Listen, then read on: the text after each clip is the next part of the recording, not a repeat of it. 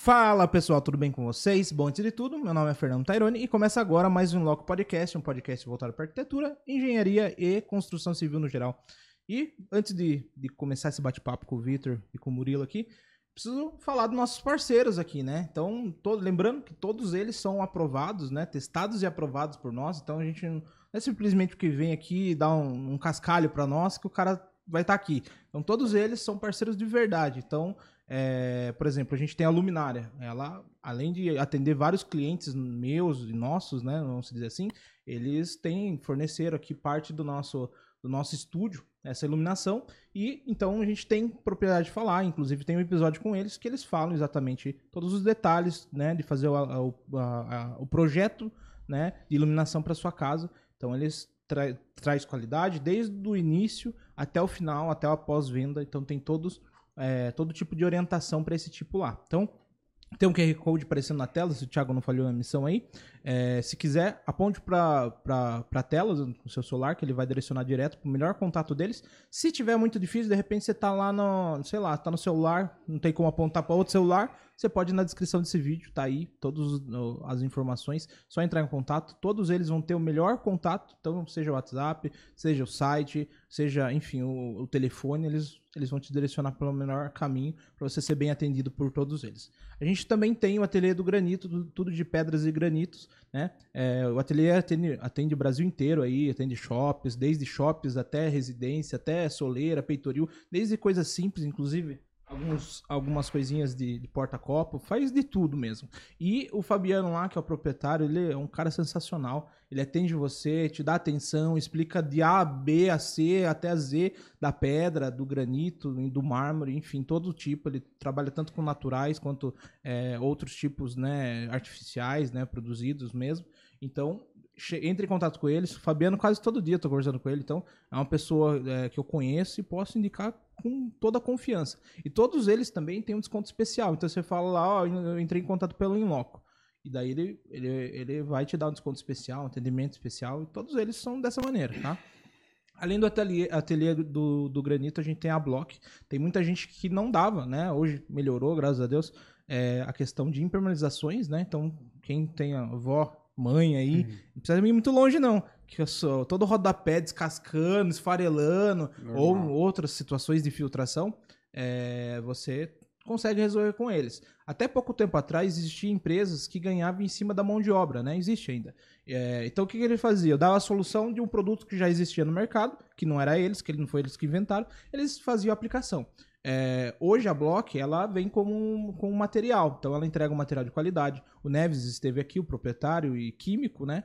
Ele é uns caras, assim, se você conversar com ele, você vai ver que ele tem uma longa jornada pela vida aí, é, falando de forma técnica, né? Se você preferir, ou de forma mais é, é, normal, tradicional. Então ele te dá solução para tudo, desde concreto, desde impermeabilizações, é, tem assim soluções de, de, de química mesmo para construção que é impressionante, é fora do normal e é, são materiais também, acima de tudo, que o seu pedreiro, o seu empreiteiro consegue aplicar em obra, porque além do material ele entrega um manual de uso. Então, assim, só não faz quem não quer, né? Então você não precisa pagar uma fortuna para alguém pegar um material qualquer e aplicar na sua obra. Você consegue ir lá, ligar para a Block, né? Aqui inclusive tem um QR Code aí. É, você liga para eles, eles vão te dar o produto ideal, faz uma visita técnica para te orientar o produto ideal e fala assim, ó, pedreiro, Ô empreiteiro, sim que a gente vai usar, vou te mandar o manual, só aplicar da forma que a gente passou para você. Tá? A, a gente tem a Stébio, né? A Stébio, o Jean aí, o arquiteto Jean, é um cara sensacional também, atende o Brasil inteiro, tem case de, case de sucesso em Brasília, por exemplo. Ele, basicamente, ele faz tudo do, é, de tratamento de esgoto. Então ele tem cisternas, fossas, é, irrigação automatizada, é, ele ele trabalha tanto para é, residências, chácaras, né? É, mas também para a indústria. Tem muita gente que não sabe que está despejando da indústria, quando tem muito volume de funcionários, é, você precisa ter um tratamento de esgoto próprio para depois despejar para a via pública, né? Despejar para o esgoto público, no caso. Então é isso. Faltou algum, Thiago? Não. Então, é, todos que estão aí, peço que compartilhe também esse vídeo, que ajude. Se você não estiver precisando, né, de nada disso que eu falei para vocês, tenho certeza que tem algum amigo, algum conhecido que vai precisar, porque obra tá tudo reunido aqui basicamente, tá bom? Então, bom, é, lembrando só, compartilha, curte aí e é, se inscreve no canal para ajudar a gente. A gente agora é monetizado, né? O YouTube dá uma, um cascalho para nós aí, mas se não for isso, a gente não continua, né, Thiago? Bom, então, Vitor e Murilo, seja muito bem-vindo ao Inloco. Né? Obrigado, Esse- obrigado. esse- aqui é um bate-papo descontraído. É, apesar de, de sair muita bobagem, sai muita coisa boa, né? É, então, seja muito bem-vindo. É, explica um pouquinho a história de vocês, como vocês chegaram até aqui. é, por que, que vocês entraram nessa vida meio maluca? Porque é maluquice mesmo, né? Uma loucura, né? então, é, eu, nós estudamos junto, né? Fizemos faculdade junto. E eu comecei a arquitetura por, por exemplo, por, foi, caiu no colo, na verdade. Porque eu trabalhei a vida inteira com a minha família, eles Uhum. tinham, mar- tem marcenaria até hoje. E, e fui trabalhando, fazendo projeto, tal, tal, tal. Chegou na, desde os 15, mais ou menos 14, 15 anos, eu já fazia projeto. Ah, que no legal. SketchUp, tudo. Então, no caso, o seu, o seu caso aí começou familiar. Sim. Você teve uma referência. É, meu pai, ele a vida inteira foi pedreiro. Uhum. Daí depois meu irmão montou a marcenaria. Daí meu irmão, meu pai, meu irmão tirou meu pai da, da, Da do obra. pedre, da obra, levou pra marcenaria. Daí eu fui junto. E aí foi acontecendo. Daí eu Legal. sempre gostei, na verdade, né? Eu sempre fui, eu sempre gostei de desenho, sempre gostei de desenhar à mão. Uhum. E, e aí foi caindo aí, caiu no colo, daí eu comecei a fazer, meu irmão tava precisando de um projetista na época, e o cara deu umas falhas com ele, e eu tava em casa, naquela transição de adolescente e tal, daí ele falou, ah, vou pagar um curso pra você, você vai Vem começar, aqui, vem aqui, né? eu vou, vou pôr você pra trabalhar. E daí deu certo, daí eu comecei a trabalhar lá com ele, fazia os projetos, e fui aprendendo, dando dor de cabeça, fazendo todas as coisas erradas. Perguntava a cada cinco minutos, né? E assim foi indo, né? E meu irmão ele sempre desenhou bem na mão, né? Então ele passava tudo certinho. Daí eu ia fazer o desenho errado, ele brigava. E aí foi indo. E aí eu fui trabalhando com ele. Aí quando chegou que pra, pra decidir, né? Acabei a escola, o que que eu faço? Uhum. Vou ou não vou? Vou ou não vou? Aí eu fui falar, ah, vou, vou estudar. Aí eu fui ver pra fazer design de interiores. Caramba. É, porque eu queria trabalhar um negócio mais rápido, entendeu? Uhum. Daí eu falei, ah, vou lá. falei, ah, vou fazer design interiores. Daí eu fiz a prova, passei, e daí eu, na hora de fazer, né, a inscrição, eu falei, por que não arquitetura? Mas até então eu não entendi o que que era arquitetura. Eu fui saber o que era arquitetura definitivamente na faculdade. Daí eu entrei, né? Daí, tipo, no primeiro mês eu comecei a entender, comecei a ver a ideia. Porque até então, a gente, tipo, eu vim numa cidade pequenininha. Ela, você não tinha muito contato, né? Que a Sim. gente é de Araçoiaba. Então, não, é... E aí comecei a ver aquele mundo, daí comecei a estudar, comecei a aprender, comecei a ver as obras na parte de, de história, eu comecei a ficar encantado com aquilo. Daí sim eu falei, não, eu estou realizado, é isso que eu vou fazer. Uhum. E desde então fui firme e forte. É, eu fui. não a- fui o melhor aluno, Aham. entendeu? Fui Mas o que- irmão, É isso que eu o do brincar. fundão, É, minha... o que bagunçava, mas era o que fazia, entendeu? Tipo, eu já sabia fazer 3D quando eu entrei na faculdade. Uhum. Todo mundo ficava impressionado. Falando, nossa, É 3D. porque- ô, e era tudo à mão. Aí, puta. Aí fazia maquete, eu fazia as maquetes tudo na marcenaria. Daí os Uhum. caras, nossa. Eu falei, eu vou fazer. Daí até os professores tiravam sarro, né? Falava assim, pô, você mandou alguém fazer isso aí. Eu falei, não foi. Na verdade era. Mas tava junto. Então, já mas a- tava lá, né? A, a minha história é um pouquinho parecida nesse sentido, assim. Eu vim de Itapetininga também, né? E daí é, eu caí na faculdade, tipo, com a visão de que cidade pequena é pedreiro, engenheiro e, sei lá, vinha essa, essa parte de acabamento. Não tinha essa Sim. visão do que Sempre era aquela diferença, né? Por, É, que, tipo- por que- o que, é um arquiteto? O que, que um engenheiro Exatamente. E porque, assim, acho que cidade pequena, isso é muito tradicional, né? De falar, tipo, ah, vou fazer uma obra. E daí tinha lá os empreiteiros que desenhava no, num papelzinho qualquer lá e ia um papel fazer. de pão, rabiscava É, lá. não, não era tão normal o arquiteto, assim. O pessoal Não. tratava o arquiteto como assim, ah, é coisa de alto luxo. É, era um, era um, no mercado o arquiteto ele, ele era tratado como, nossa, alto padrão, É, entendeu? Não vou exatamente. contratar um arquiteto. Hoje não, hoje mudou bastante isso. Uhum. É, hoje virou assim um conceito básico, né? Até porque muita gente é, não consegue nem aprovar um projeto aí se não tiver Sim. arquiteto. O engenheiro tudo bem, também dá, mas é, até os próprios engenheiros começaram a se posicionar de uma forma diferente. Se não são todos os engenheiros hoje que saem desenhando, né? Fazendo um projeto, né? Então, e outra coisa que a gente fala, por exemplo, assim, no... ah, um arquiteto é caro. Meu, não é caro. Não é caro. Porque a gente tá ali para resolver o problema deles. Entendeu? E quanto uma obra dá dor de cabeça, pelo amor de Deus. quando, quando o Zé, você tá lá no meio de uma reunião, o Zé, ô, oh, acabou o cimento. Ô, oh, daí você comprou o cimento pro Zé, na 10 minutos ele liga. Ô, oh, acabou o ferro. É. Daí, até o final da obra ele já pediu 70 coisas para você. Daí você foi, voltou, foi, voltou. Meu, os caras ficam loucos. É, o pessoal brinca que perde uns anos de vida quando você vai entrar pra uma obra.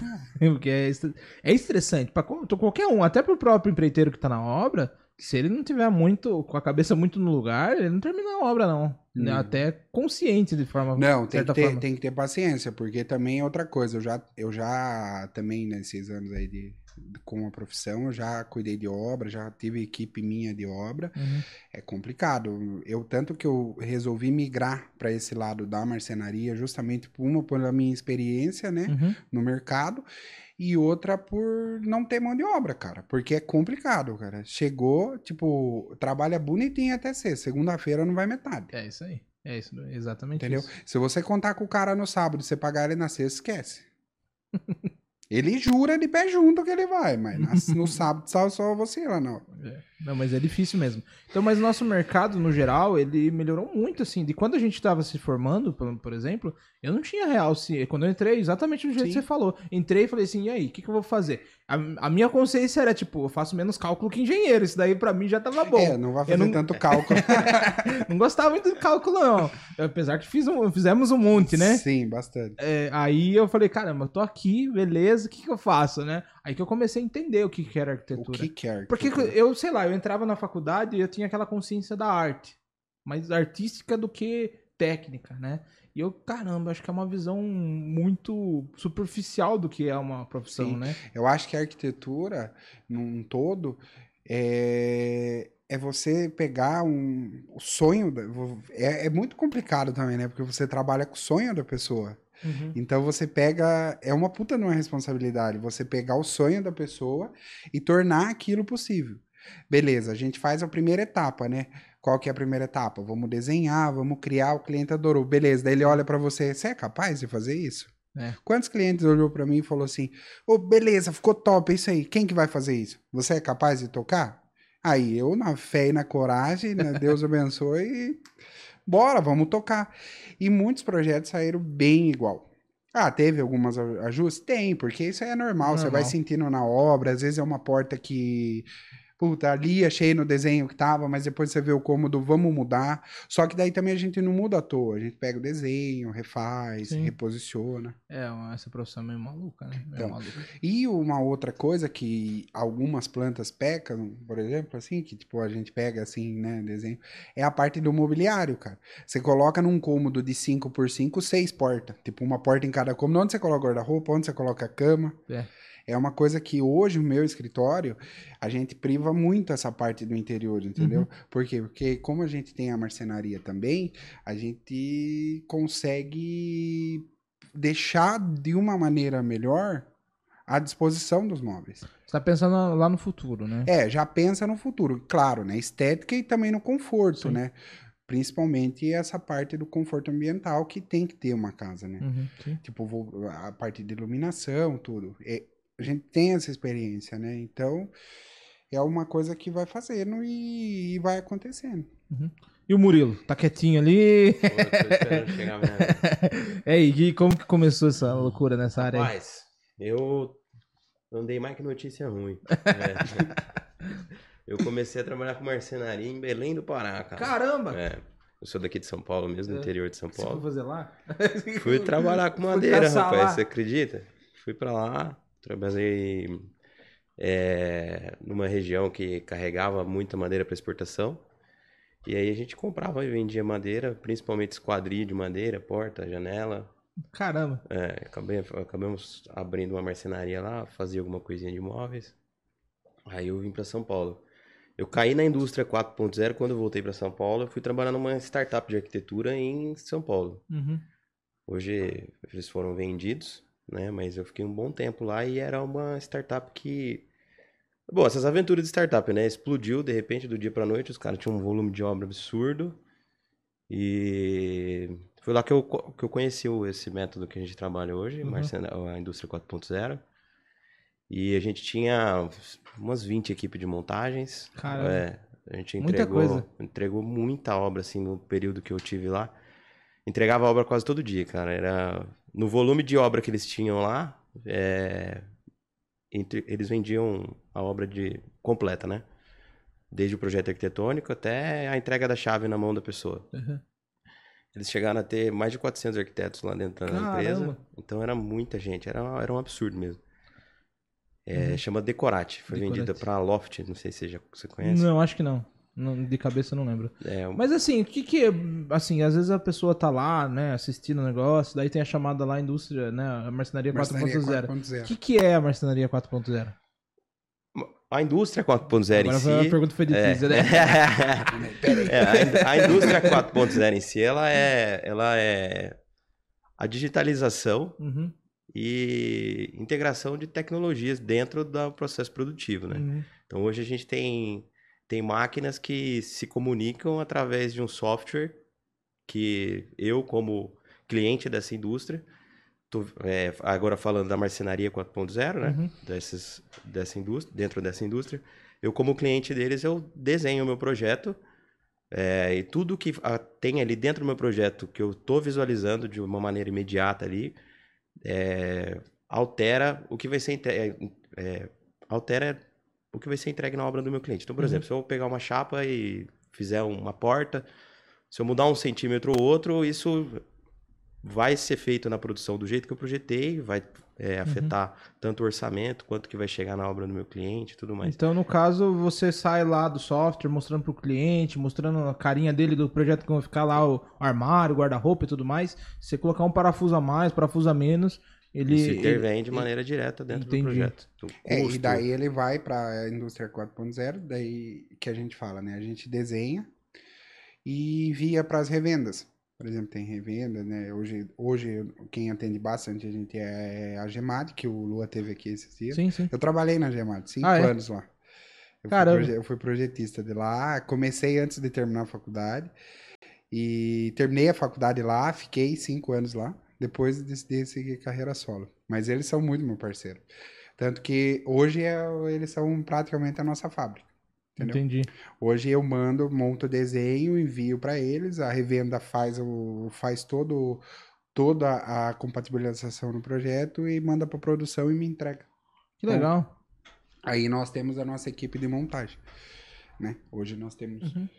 Duas equipes fixas de montagem e fora os terceirizados, Uhum. né? Que a gente é... Pro pessoal entender, como que é, como que é o tradicional, assim, não sei se vocês têm experiência também do Sim, tradicional, sim, sim. Pra eles entenderem a diferença do que é a marcenaria, t- vou chamar aqui de antiga, e o que é atual como O 4.0. tradicional é o seguinte, a gente pega um projeto arquitetônico executivo normal, que é Uhum. feito, né? Com aquele detalhamento de marcenaria e tal, e manda pro marceneiro. Uhum.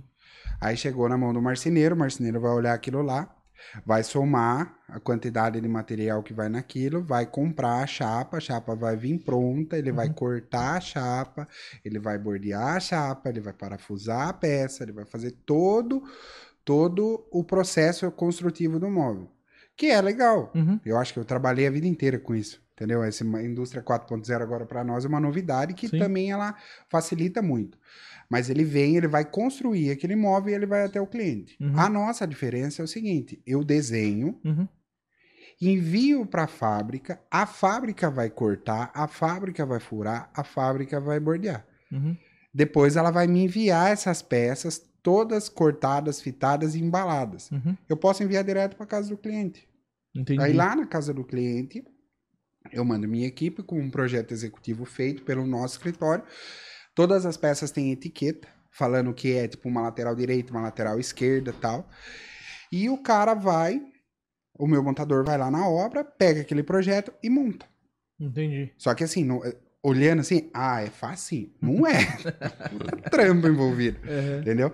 Aí vai o montador, daí tem a gente manda os fechamentos maiores, tem que recortar na obra, porque tudo hoje a marcenaria ela é milímetro, entendeu? Sim. Se você fizer um milímetro errado no desenho, Sim. Vai dar não bate, errado é. e vai falhar lá na obra. Aí tem que cortar na hora. Aí nós corta com as máquinas nossas, porque também tem, daí eu tenho hoje um barracão nosso, que a gente tem um maquinário, mas é pequeno, não é nada Uhum, esse maquinário gigante de marcenaria.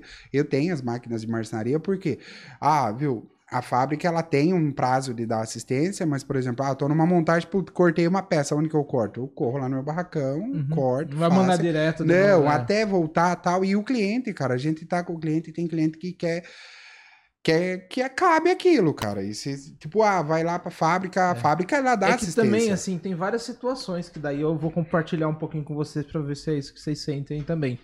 É, a marcenaria, ela é até um pouco injustiçada porque ela é o processo final de uma obra. E muitas Sim. vezes o cara já não tá com tanta Não, grana, ele já não tá com mais paciência, nenhuma. ele sofreu a obra inteira e fala, puxa, agora vai sof- vou sofrer de novo. Daí ele pega nós no final, que faz um poeira do caramba, aquele pó de MDF que entra até no. É que Entra em resolve, qualquer lugar. quer resolver problema de alvenaria na marcenaria, né? Às vezes a... É, acontece. Então, e daí tem essa outra questão. Eu acho que a pior. É, é, vocês estão com a pior situação no final das É contas. porque nós estamos, na verdade, no final. É. Aí, depois de nós, é a parte gostosa, que é do cara decorar, colocar uma Sim. TV, arrumar. É o que vem depois dali venho é só felicidade. felicidade. É. O cara quer terminar seu gourmet ali pra ele fazer um churrasco e tal. Uhum. Aí imagine, cara, quantas. Ao final do ano agora, o pessoal, tipo, nós fomos resolver um problema de uma obra que nós tivemos que entrar como convidado no carro para resolver um problema de uma obra, o pessoal fazendo churrasco, festa e a minha equipe trabalhando, cara. Caramba. Mas resolvemos, entregamos o final, porque tinha chovido, caiu o forro da mulher, molhou tudo o móvel, tinha que arrumar. Nós Nossa. arrumamos. O pessoal fazendo festa na piscina e nós trabalhando ali do outro lado. Então, e tem essa outra questão, né? Que vocês estão com o cliente. A indústria ali, ela tá o que você passa pra ela, né? É, a indústria é fábrica. E outra, se eu desenhar errado, ela, filha, filho, errou, o problema é seu. Uhum. Desenha da próxima vez certo. É, Né, Murilo? Porque pra Ele ela, é louco errar. porque Ah, pra é? ela o que tá, que tá no projeto Agora, tá ele, certo, agora né? ele aproveita ao vivo aqui pra, pra se desabafar. Mas e aí, como que é? Mas assim, tem várias situações também, né? É, porque daí, às vezes você levantou ali tudo bonitinho, não tá revestido ainda, né? Vamos dizer assim. Daí chega na hora de montar lá, de repente apareceu uma peça nova na metade, apareceu, sei lá, uma tomada que não existia na hora que você fez o levantamento Ah, de mas medida. daí, daí, é o seg- daí é o segredo da, do- dos montadores, né? Daí a gente tem que. O cara tem que fazer na hora, tem que cobrar, É. tem que cortar, ajustar. Tem muito ajuste. Não é uma peça, por exemplo, que você compra um guarda-roupa tipo no site, que ele vem prontinho, com o manualzinho que você monta, beleza. Uhum. O nosso não é assim. Ele vem prontinho, você monta, só que daí tem toda a parte de fechamento, que é a parte que dá mais trabalho, que é onde também que fica bonito. Aonde a gente coloca LED, por exemplo, isso aí a gente só prevê no projeto, mas a- toda a parte de instalação elétrica de É LED, transferência de tomada, é, instalação de TV, passar fio, viu? Eu peguei situação que tinha um cômodo que tinha tomada só numa parede, e eu tinha um painel de TV do outro lado. Eu tive que passar por toda Nossa. atrás da marcenaria para levar uma tomada até lá. Cabo, por exemplo, de energia da, da, da TV, por exemplo, era nessa parede, mas a TV era lá. Coisa que muito construtor, ele. Hoje, eu, o projeto que eu vendo, eu já vendo uma opção. Põe dos dois lados. Ah, é muita tomada? Beleza. Então, nunca é demais. De Sim. menos é, faz falta. E aí você tem que, às vezes, mesclar, entendeu? Às vezes você puxa de um lado, vai pro outro, daí é o trabalho. Só que depois de pronto, você fala, nossa, que lindo que ficou. Só que depois precisar desmontar também é complicado. Mas também não é uma coisa que você desmonta, né? Uhum. Você não vai fazer um móvel planejado igual, tipo, eu tenho minha mãe, minhas tias, ela mania assim, elas. é, eu tenho um móvel ali. Essa semana tá nessa parede. Pode chegar semana que vem tá na outra. Tem. Você entendeu? Se você assim. a minha mãe é assim, cara. Se, você, se, se você ficar lá, ela vai Se mudar. bobear, ela ela se muda você no ficar muito parado, ela muda você de lugar? Uhum. Mas e... E- aí, como que é essa questão? Aí, o, o, pra levantar as medidas, mesmo que levanta, é o que faz o projeto ou não? Não. Hoje, hoje nós temos uma operação bem legal lá. Nós somos em cinco no escritório. É, eu, eu sou a parte da venda, né? Uhum. A primeiro contato sou eu. E eu vou até o cliente, atendo, vendo. Uhum. E, na verdade, assim, vamos começar do início. Eu vou até o cliente, vejo a necessidade dele, Uhum. aí eu repasso para as meninas, para a Giovana e para a Mariana. A Giovana é designer e a Mariana é arquiteta que trabalha comigo. A gente passa passa toda a informação pra ela, fala, ó, Giovanni, quero isso, tal, tal, tal. Daí elas começam a desenhar. Uhum. Aí eu vou, só que como eu sou arquiteto, eu gosto também de estar interagindo com o projeto. E eu Uhum. também crio com elas. Sim. Aí eu rabisco na mão. Tem vezes que elas entendem meu rabisco. Tem vezes que elas ficam, viu, dá pra traduzir isso aqui? Aí Ou faz de- de conta que é. fa- faz de- porque é igual fala, tem desenho que eu faço perfeitinho, vou lá, faço na perspectiva, punho aqui e coloco o puxador. Mas dependendo da pressa, eu rabisco, ó, ó, é assim, tá? Daqui a pouco ela, hã? Daí elas ficam perguntando. E outra, elas me ajudam pra caramba também, porque eu crio ali, mas assim, eu não fico o tempo todo com elas. Então daí elas vão e dão sugestão dela, falam, ah, viu, eu acho que assim, se a gente mudar a cor aqui fica melhor, porque elas são também, Uhum. entendeu? Só que elas ficam mais na parte do projeto e eu fico mais na parte da venda e no acompanhamento também Você da fica mais no comercial. comercial e na parte da, do atendimento ao cliente, que essa Uhum. parte também eu acho que é uma parte que eu gosto muito de fazer, eu atendo muito bem, eu dou uma visão geral para o cliente. E aí elas fazem. Daí eu faço a apresentação, depois elas entram em contato com o cliente para pedir para alterar. Beleza, acabou, ficou perfeito, a gente faz um executivo final, manda para o cliente, ele fala: "Ah, legal, é isso aí mesmo". Aí o Murilo ele entra em ação. Daí o Murilo vai na obra, faz toda a Pô, conferência. você pega tudo mastigado, mano. Era, mais ou menos, né? Eu tenho que fazer compatibilização do É, projeto de acordo com as medidas qual, do qual que é o local- seu local. papel aí no meio? A minha parte é a parte técnica do É. projeto, né? Eu pego a obra, eu faço a medição técnica, todo, é, pego o esquadro da parede, ponto, posição de pontos, e aí eu pego o layout do projeto das meninas Uhum. e eu tento adequar o máximo possível dentro da realidade da obra, Uhum. porque o projeto às vezes a obra tá no começo, né? Sim. Então, quando chega no final, você teve uma alteração de alguma coisa, posição de tomada, Sim. aí dá umas medidinhas diferentes, colocou Nossa, um pouco esses- mais de revestimento. No sábado agora, eu tava fazendo uma medição de marcenaria. Tava dando tipo 10 centímetros de diferença. Eu falei, caramba, como que pode dar um. Não, Isso aí sim, dá. como que. Um Só negócio que- absurdo. o nosso é milímetro, cara. Você errou um milímetro. Fudeu. E daí, como que é? O 10 centímetros mudou ali, muda a porta, muda a gaveta, muda, um monte de coisa. Muda tudo. Você tem Por que isso fazer que é ajuste. a, a nossa etapa, a minha etapa dentro do processo é essa conferência técnica mesmo. Uhum. Então, eu faço compatibilização de eletros, é, posi- é, posição dos eletros, altura, tudo mais, né? Então, Uhum. Isso, isso afeta na, na hora da montagem, principalmente. O pessoal fica tudo, tudo puto da vida contigo, então. É, É, você que escuta. de- de- é. De todo lado, né? O projeto, de todo lado. o projeto que chega lá é responsabilidade minha, né? De uma Uhum. maneira total. Então, Mas daí aí, você faz a conferência, você joga no software, ou já tava no software, isso? é, Alguma Falando- coisa assim. falando na- na- no, no processo em si, Uhum. é, a gente sempre constrói do zero. A gente abre o, o projeto inicial, mas Uhum. sempre construindo do É, zero. quando é o técnico, ele é do zero. Pra Sim. também, às vezes, você deu uma erradinha. é, tipo, não é errado, é um ajuste técnico que você tem que fazer ali no desenho pra Uma ficar bonito. ferragem, alguma diferença de. Aí, mas então você só pega aquelas medidas e vai compatibilizar com as medidas reais. Uhum. Que daí é o que o Murilo faz, que é a parte. E o Murilo, além de tudo, ele é liberador. Então ele vai fazer esse projeto e o projeto que o Murilo fazer é o que a fábrica vai me entregar. Entendi. Entendeu? Se o Murilo errar, Vai chegar errado. vai chegar errado. Nunca Então aconteceu você escuta isso. de todo mundo Não, mesmo. Nunca aconteceu isso.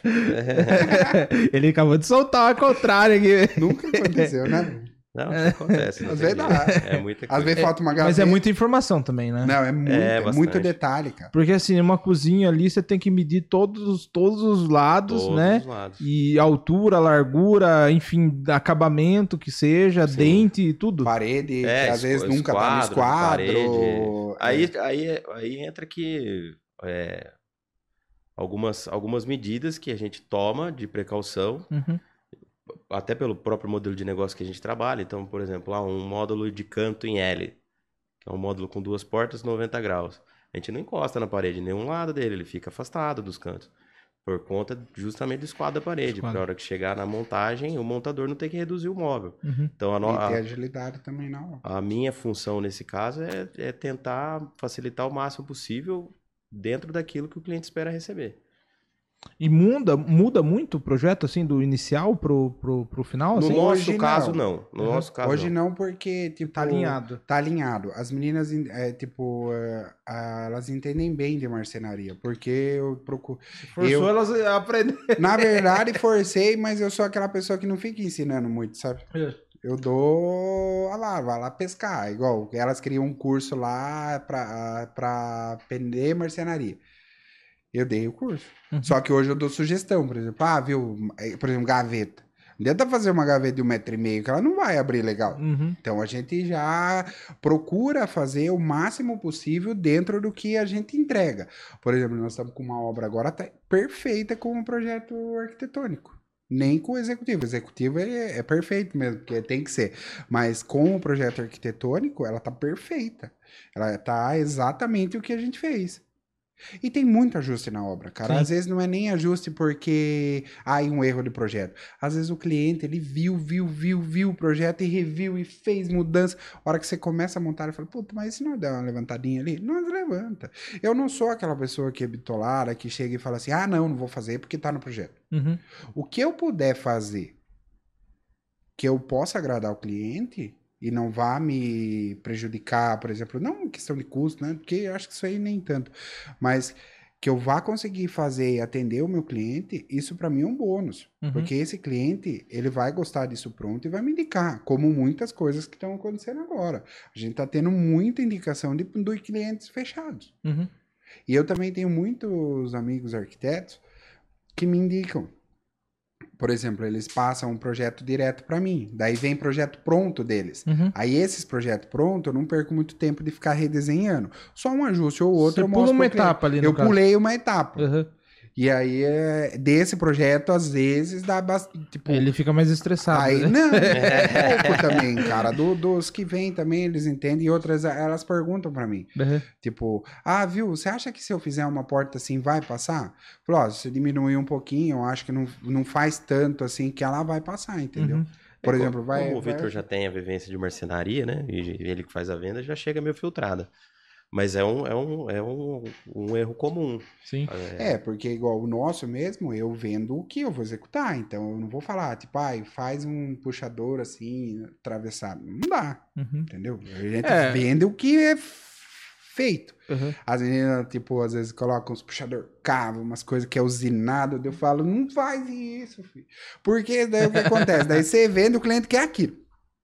Aí nós agora vamos fabricar.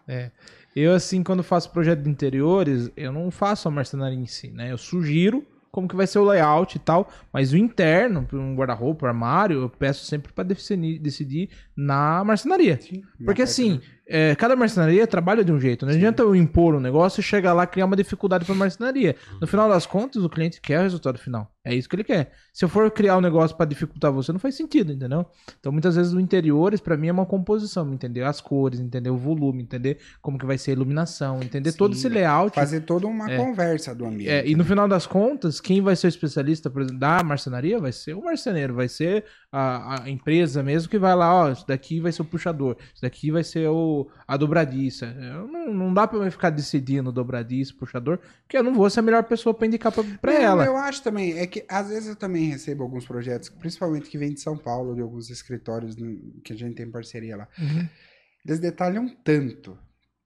Mas eles detalham tanto abertura e feito. Daí você olha e fala, viu, mas não é pra abrir desse jeito, abre do outro lado. Daí você, o cara acho que ficou meia hora detalhando ali aquilo ali. É que, é que como, como quando a gente fala em marcenaria, eu, é, eu aprendi, né, como liberador, que a gente sempre projeta a partir da ferragem, né? Do que da ferragem que a gente vai escolher. Porque Sim. isso vai influenciar nos descontos que você dá, tanto no móvel quanto na, na- nas portas do móvel, da finalidade que você quer, né?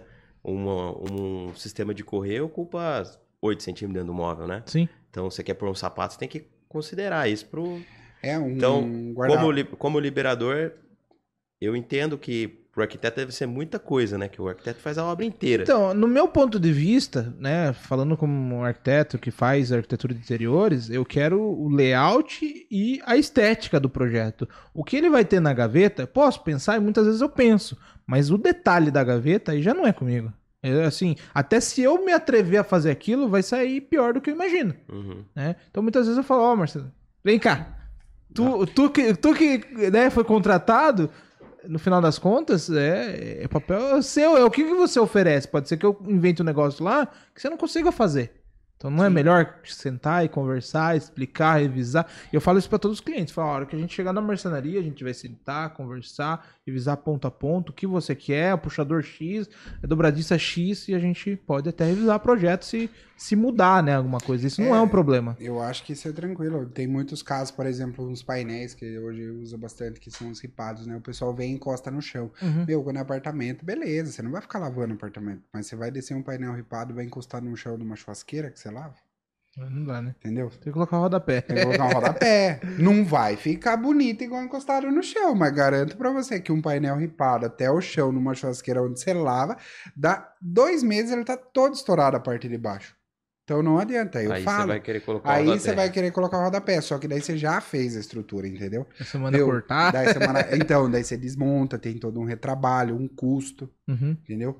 Mas a gente procura, eu na venda, eu procuro sempre falar o que, o, o que é o mais possível de ser O executado. que é real, na verdade, né? Por exemplo, puta, eu quero uma porta de 2,70 metros e 70 de vão que ela abra no meio. Eu falo, meu, dá pra fazer, só que vou ter que fazer uma estrutura. É, não fala isso que eu acabei de fazer uma porta de 3 metros de altura. Não, fala pra, na marcenaria, um painel. Dá pra fazer. Só que assim, a gente tem algumas limitações também, Uhum. principalmente com chapa, porque a chapa ela tem 2,75. 2,75, né? 2 e, o 5 nós perde no limpar ela. Uhum. Mas, então, ela tem 2,70. Daí você pega um, por exemplo, um frejó, ele é todo trabalhado. Como que você encabeça o outro frejó dali pra Sim, cima? não rola. É. Entendeu? Pega móvel, por exemplo, assim, ó, que eu pego muito o home, que tem 8 metros de comprimento.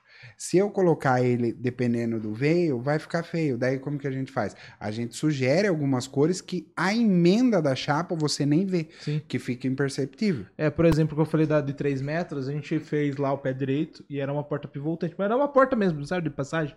E daí a gente falou de fazer uma bandeira para reduzir um pouquinho a porta a 2,70 e a hora que fechar ela ficar no mesmo Nós, alinhamento. nós já executamos uma porta de 5 metros e meio no pé direito. Caramba. E ela era toda trabalhada.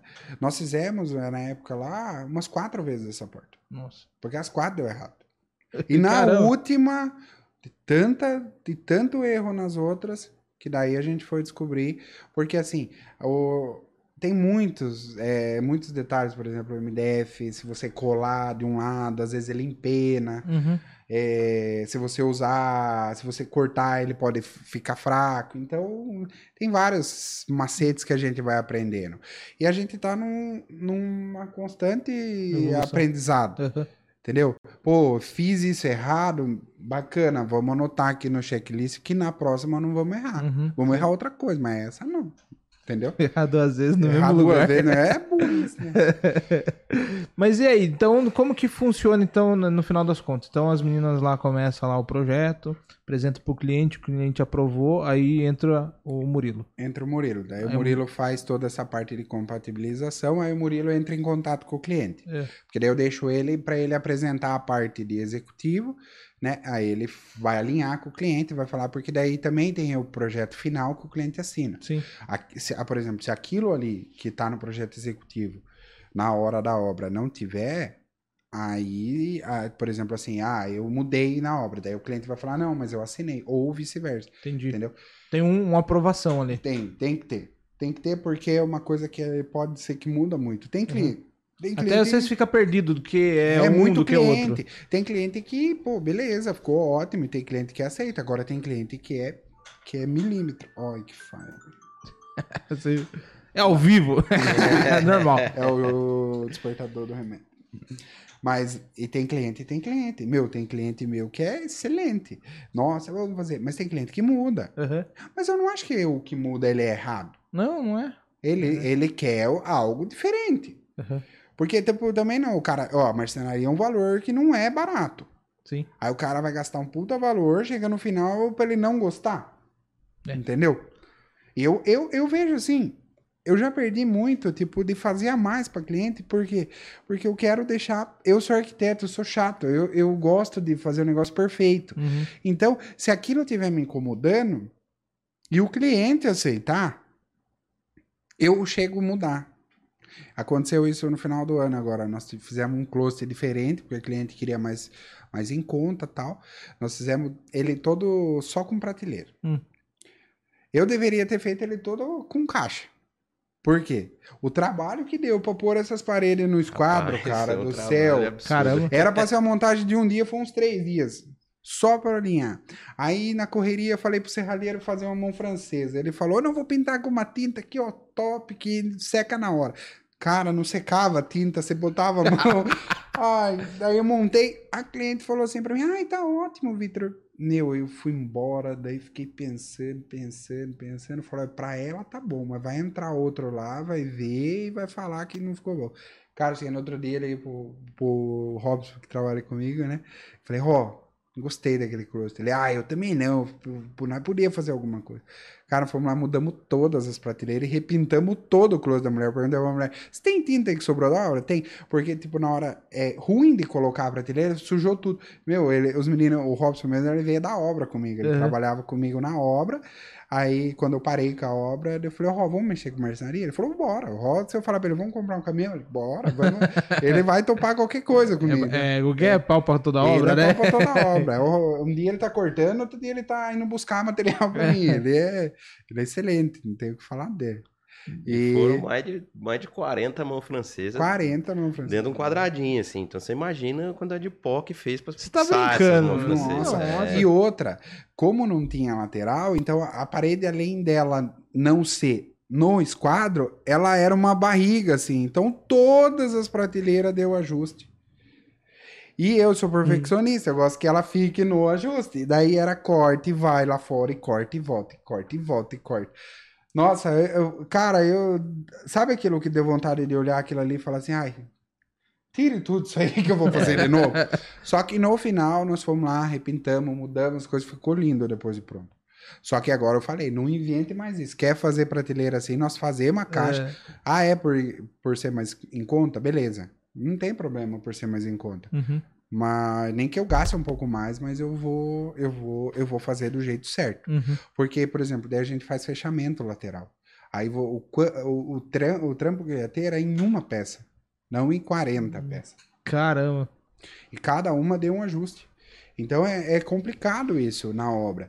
E tem gente, às vezes, tipo, a gente deixa um fechamento, né? Eu procuro deixar o menor fechamento possível para o móvel ficar bonito.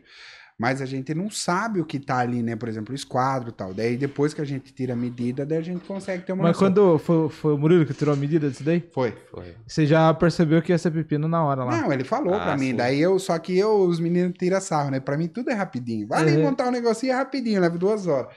Até eles tiram sarro que eu sou miojo, né? Tipo, é, rapidinho. assim, tá? Pode fazer que dá certo. Não dá, os caras é foda. assim. Então ele avisar, você avisou ele, ele Não, que. Não, aí eu falei, vocês fiquem com medo o dia que eu chegar que falar que vai ser demorado. Né? Aí Pô, pôr- Você pegar um igual esse, você vai falar, ixi, vai ser demorado. Nossa senhora, esse foi demorado. Aí agora esses dias eu até parei. Eles falam, até eles brincam. Viu, vai ser rapidinho? Eu falei, "Hum, hum, não sei. Os últimos que eu falei que ia ser rapidinho levou dois dias, três dias. Até cliente tira sarro. Ah, é? Mas é. É Mas que eu o falei pro cliente, não, que é rapidinho. Daí ele pegou e falou, ô, seu rapidinho foi um dia inteiro. Eu falei, mas você não sabe o que é meu rapidinho. Às vezes era dois Você não dias. perguntou? Não, Você não perguntou? Não tava especificado Mas em projeto isso, né? É, não tem. E não tem, cara. Ai, caramba. Ai, como- Os montadores devem ficar felizes da Ah, vida. fica tudo contente.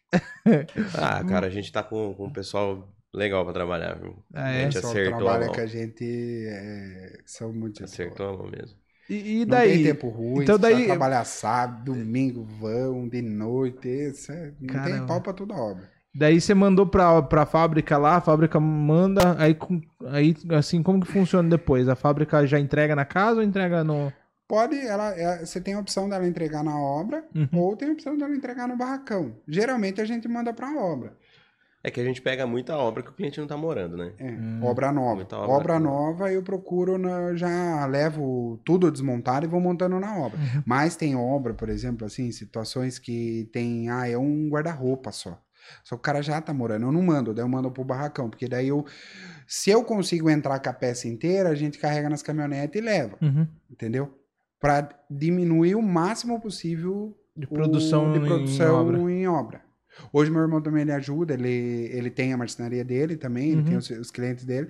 Só que tem muitas peças assim que é gabinete, uma coisa menorzinha. Às vezes eu passo pra ele, ele produz, eu vou lá e busco prontinho, entendeu? Entendi. Porque eu vendi, eu vendo bastante marcenaria. Então eu, te, eu procuro um nicho maior de entrega. Eu Uhum. preciso entregar, entendeu? A gente dá um prazo, vamos tentar cumprir o máximo possível esse prazo. Uhum.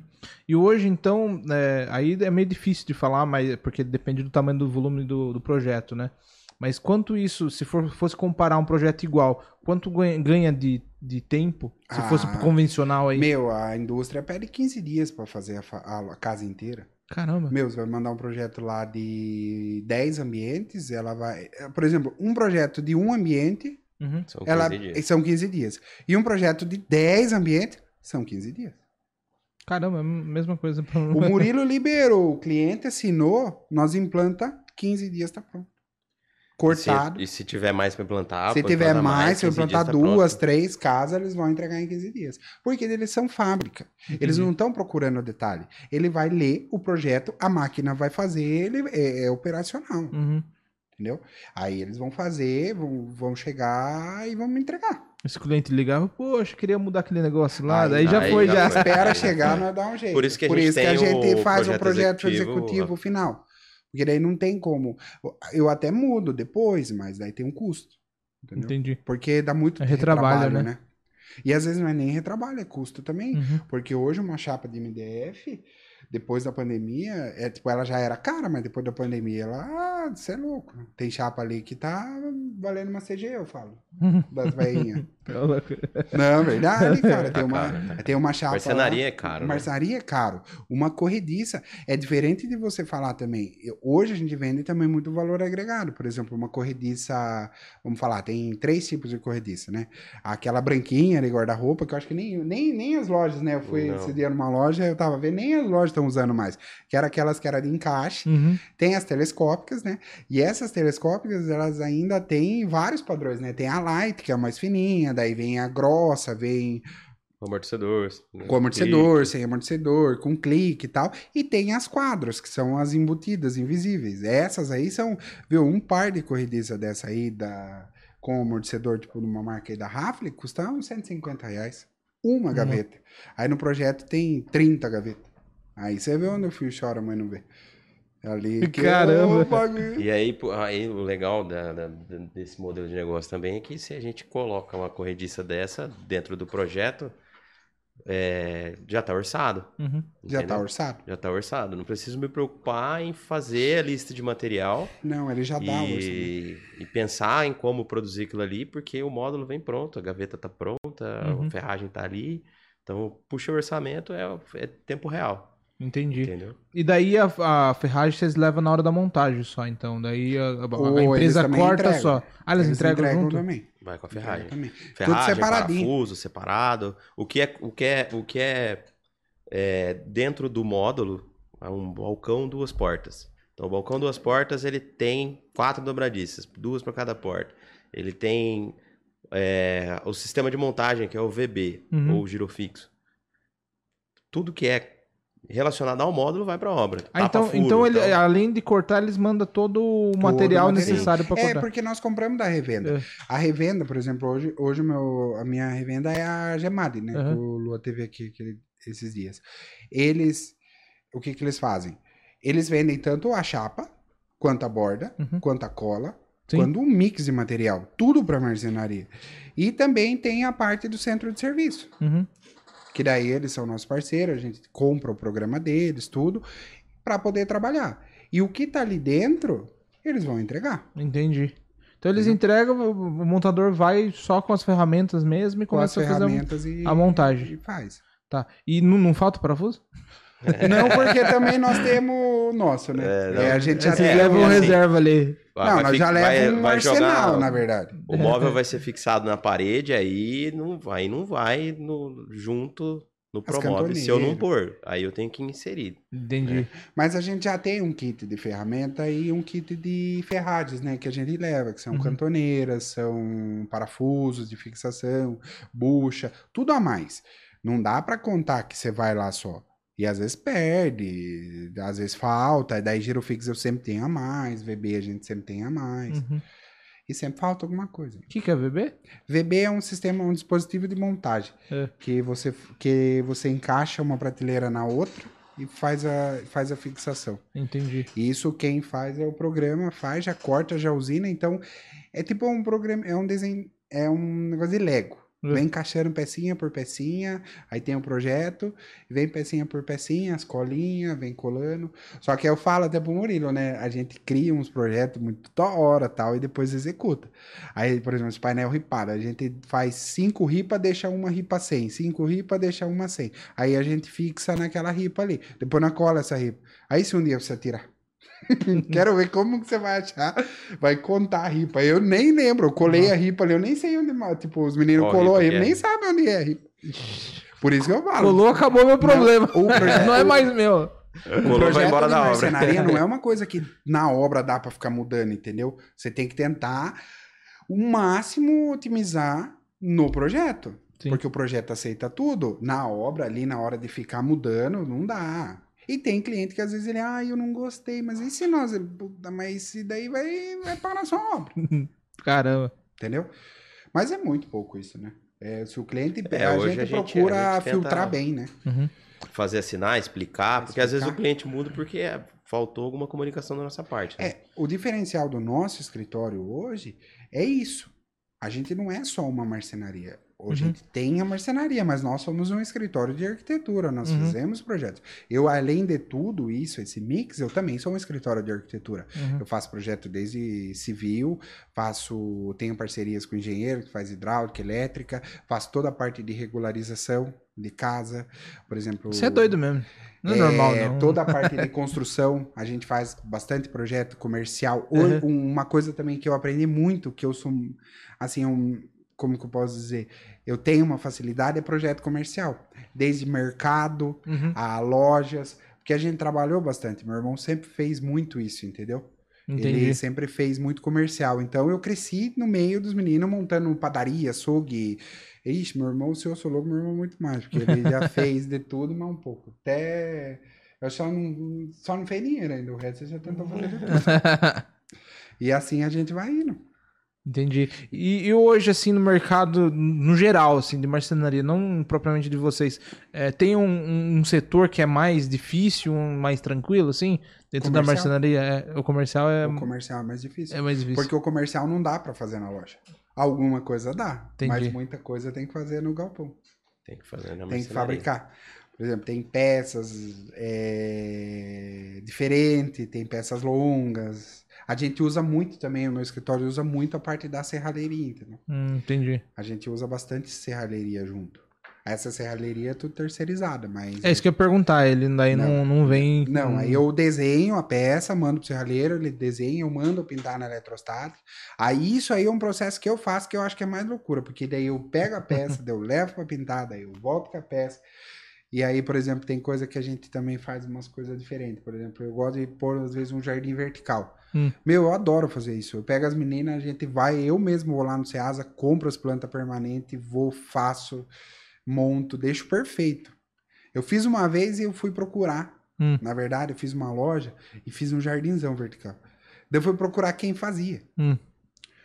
E não achei. Tipo, achei. Mas era muito caro. Só que eu já tinha fechado o valor da loja e eu tinha que dar um jeito de, de De entregar fazer. aquilo. aham. Aí eu falei, nossa, mas se eu fizer com essas pessoas, eu vou Não- pagar três vezes mais. Daí foi, conversa com um, conversa com outro, viu, vai lá no Ceasa, tal, tal. Fui lá. O cara do Ceasa me explicou como fazia. É. Puta, fiz o Eu primeiro. faço falei, isso direto. Aí eu fui lá, falei, nossa, que da hora. Daí já mandei o serralheiro fazer a ferragem, já levei. Agora eu já mudei o método, não precisa fazer mais ferragem. Agora eu já uso outro jeito. Agora eu já coloco umas enfeites. Eu gosto de fazer. E eu gosto de ir lá pôr a mão na Uhum. massa. Entendeu? Nós fizemos uma obra aqui agora no recentemente com. Eu faço também umas parcerias com É. o marceneiro. Fiz um marceneiro amigo meu, ele, ele, é, ele tem uma construtora. Aí eu não poderia pegar aquele projeto, o projeto era meu, mas eu tava com tanta obra, eu não ia dar conta de entregar. Aí eu falei com o seu Carlos, falei, ô Carlão, Quer pegar a obra? Ou pega a obra, não sei o quê. Só que o Carlão ele pega tudo, entendeu? Igual eu, assim, ele pega a obra do zero e entrega com chave na porta. Ele tem Uhum. marcenaria, tem tudo. Aí fechei com ele lá tanto. Ah, vamos, beleza. Ele pegou e foi. Cara, ele pegou a obra, acho que era dia 10 de outubro. Ele entregou dia 23 de dezembro. A reforma de uma cozinha, o gourmet e a sala. Ele Caramba. trocou todo o piso, fez toda a parte de pedra. Aí no final eu falei, Carlão, só esse jardim vertical deixa que eu faço. Daí no- ele me cobrando dia 23. Ô, você não vai vir fazer? Senão a mulher vai pagar eu. falei, tô indo aí. Se lascou. Aí fui eu lá no Ceará, fui lá de noite, comprei as plantas, bem sossegado, escolhi planta. Fiquei acho uma hora escolhendo planta. Porque ela mandou uma referência, eu queria tentar deixar o máximo possível. Uhum. Meu, ficou bonito depois de pronta. Nem eu acreditei. Porque daí eu foi uma coisa nova, que eu não tinha feito com planta separada. Uhum. Geralmente tinha feito aquele verde, tradicional. Aí fiz e falei, ah, que legal. Daí várias gente perguntando, ah, você faz? Eu falei, faço. Faz de tudo. Eu faço tudo. Quiser, eu faço. Eu não tenho tempo ruim. Você falar pra mim, viu, dá pra fazer?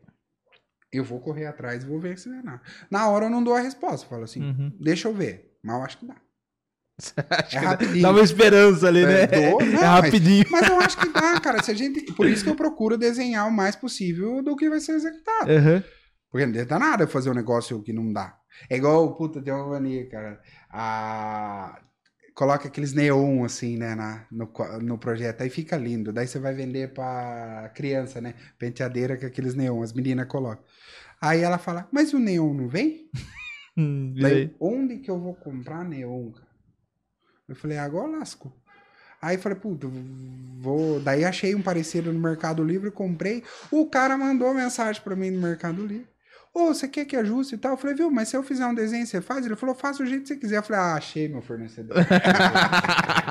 Agora eu tô fazendo pra todo mundo. Eu falei, coloca aí que nós vendemos isso aí. Ah, você achou que faz? Não, achei que... E fica bonito o negócio, ilumina pra É, caramba. fica Nós fizemos um café recentemente. É. E aí eu tinha colocado. E aí eu, eu tinha comprado um, o cara estornou. Daí eu falei, ah, agora eu vou ter que fazer. Daí montei a loja, o cara achou linda a loja, o café dele. Daí falou, mas cadê o escrito café? Eu falei, eu vou comprar. Daí comprei. Nossa, a hora que eu instalei, parece que deu uma diferença. Tanto que chegou um negocinho pequeno, daí o cara falou, nossa, mas não é muito pequenininho? Daí eu falei, não. Vamos, vamos colocar. A hora que colocou, ele deu um brilho, cara. Eu falei, nossa, ficou. Você foi lá comigo, né? Uhum. Nós fomos numa sexta-feira de noite colocar um negócio. Tinha... O Mercado Livre entregou, tipo, umas quatro horas. Nós estávamos no off, falei, Murilo, vamos lá colocar. Saímos lá, acho que oito horas da noite, colocando. o. Caramba! Era rapidinho. Era rapidinho. rapidinho. rapidinho. rapidinho. E eu tenho muito isso, eu adoro ficar na obra. É. Eu, eu tô, os meninos tá na obra, eu, se eu pudesse, eu ficava em todas as obras. Não dá tempo. Mas eu sempre tô, tipo, passando, vendo, eu gosto de dar acabamento.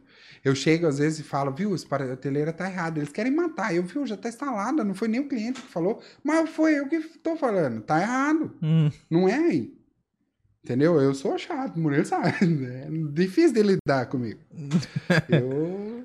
Pode falar, Murilo, não tem problema. Tô esperando você terminar. hein? É, agora eu vou- Você desembestou, rapaz. Mas e aí, você falou do mais difícil, comercial, e, o- e e o mais fácil hoje no mercado, assim? A parte mais fácil. Do que você fala. No geral, o que, que é mais fácil, assim, dentro, Dentro da da... marcenaria? É. Ah, guarda-roupa. Guarda-roupa é lindo Nossa de fazer. Guarda-roupa, o que você tiver. É uma hora fazer o projeto, uma hora pra montar. Guarda-roupa é fácil, montar. É mesmo? Guarda-roupa é- O mais difícil é o que? A cozinha? Cozinha, cozinha, com certeza. Cozinha é Cozinha, com certeza. Sempre tem muito a.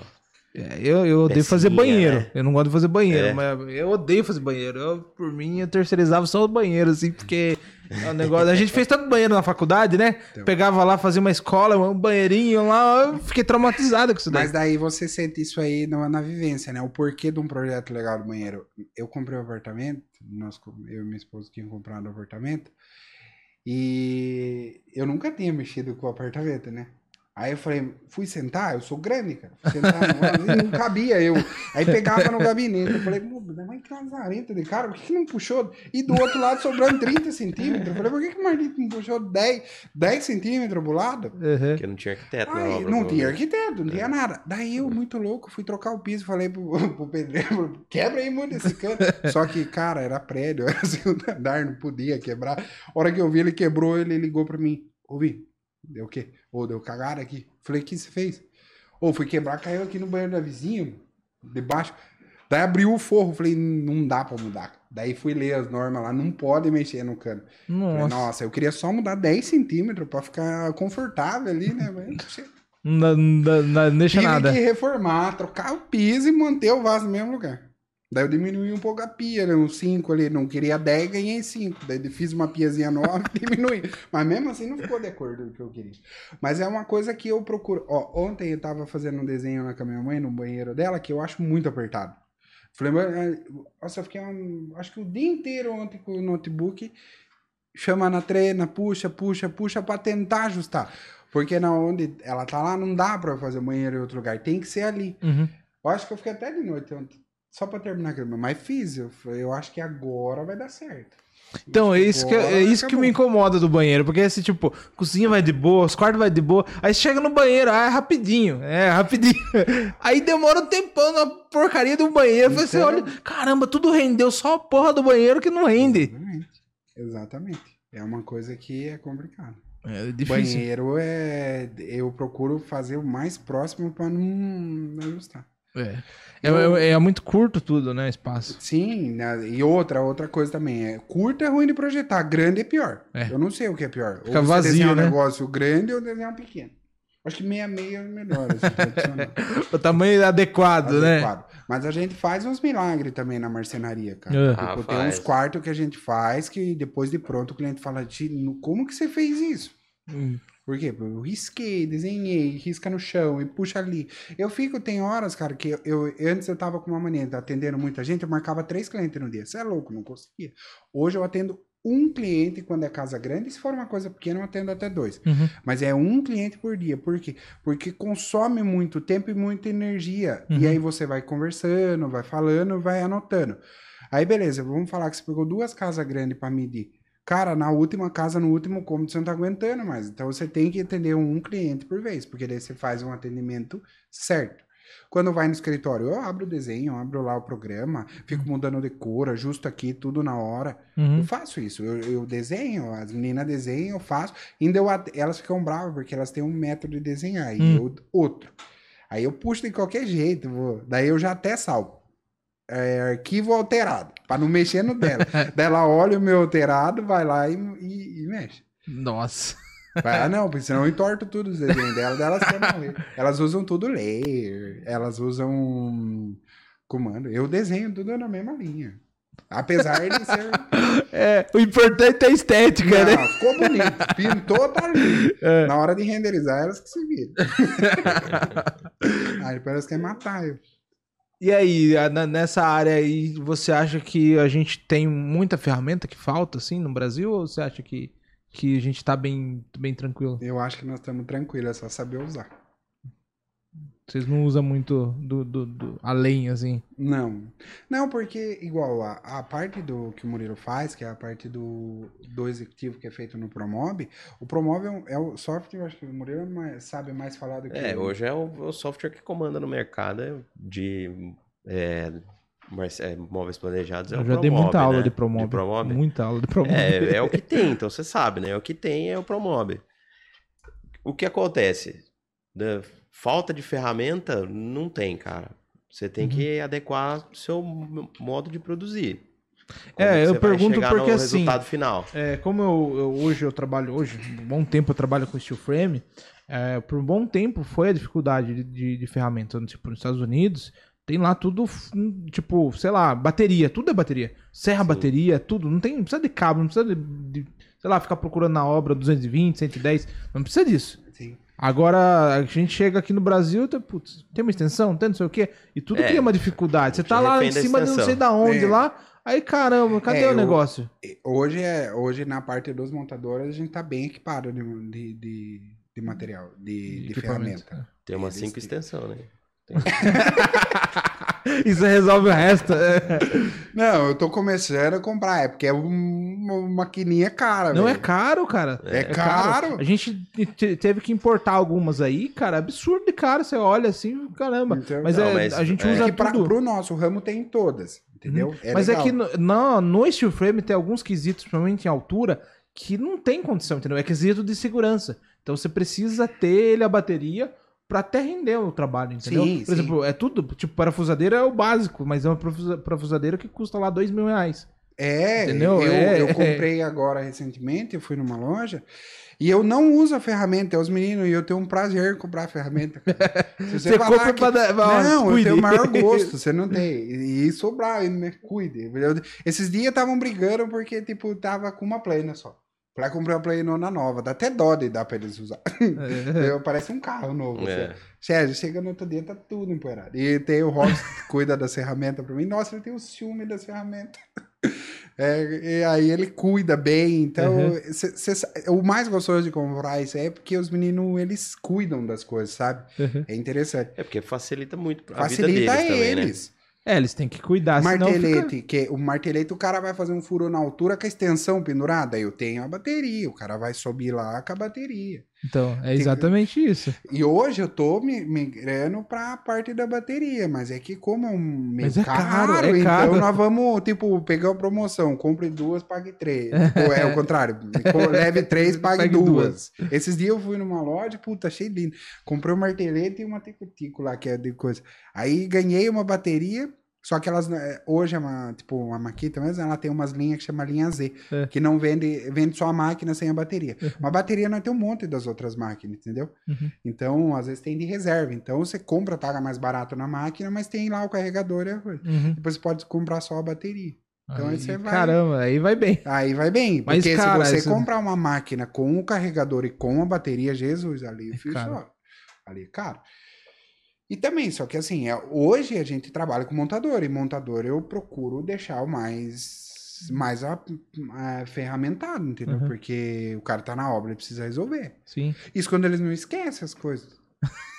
Escada, Tem toda a escada. ferramenta. Não, eu falei esses dias, eu fui montar um Escada painel, eu é trouxe a escada, e eu junto não. É. Uh, esqueci a escada. Falei, agora monta um na costa do outro aí pra montar. É. Sorte que sempre cliente tem escada na casa, cara. Nossa. É dificilmente um cliente não ter. Aí esse ainda tinha duas, né? Tinha duas. A gente chega lá, cara, o principal não tem. Não tem escada. É que às vezes esquece, cara. É muita correria. A gente não trabalha na. Ai, vamos fazer isso, isso e aquilo. Não é. Pega aí que vai aqui, vai lá. E... Daí tá indo pra uma obra. Uh, não pode entrar aí hoje. Esquece. Volta pra outra obra. Mas é legal o processo que a gente tá aí. Eu, assim, eu tive uma. Uma situação que eu passei em 2020, né? Tanto foi porque eu saí da, da Mad Centro, né? Uhum. 2020, e de 2019 para 2020, eu estava trabalhando na Mate Centro, estava cuidando até do centro de serviço. Tinha Caramba. mudado do projeto, tinha, tinha ido para cuidar do centro de serviço. O Lua fez uma oportunidade lá, é, na verdade o cara tinha saído, eu queria sair e tal. Falei, ô Lua, por que não deixa eu toco isso aí? Daí ele falou, você toca? Eu falei, olha que louco, cara.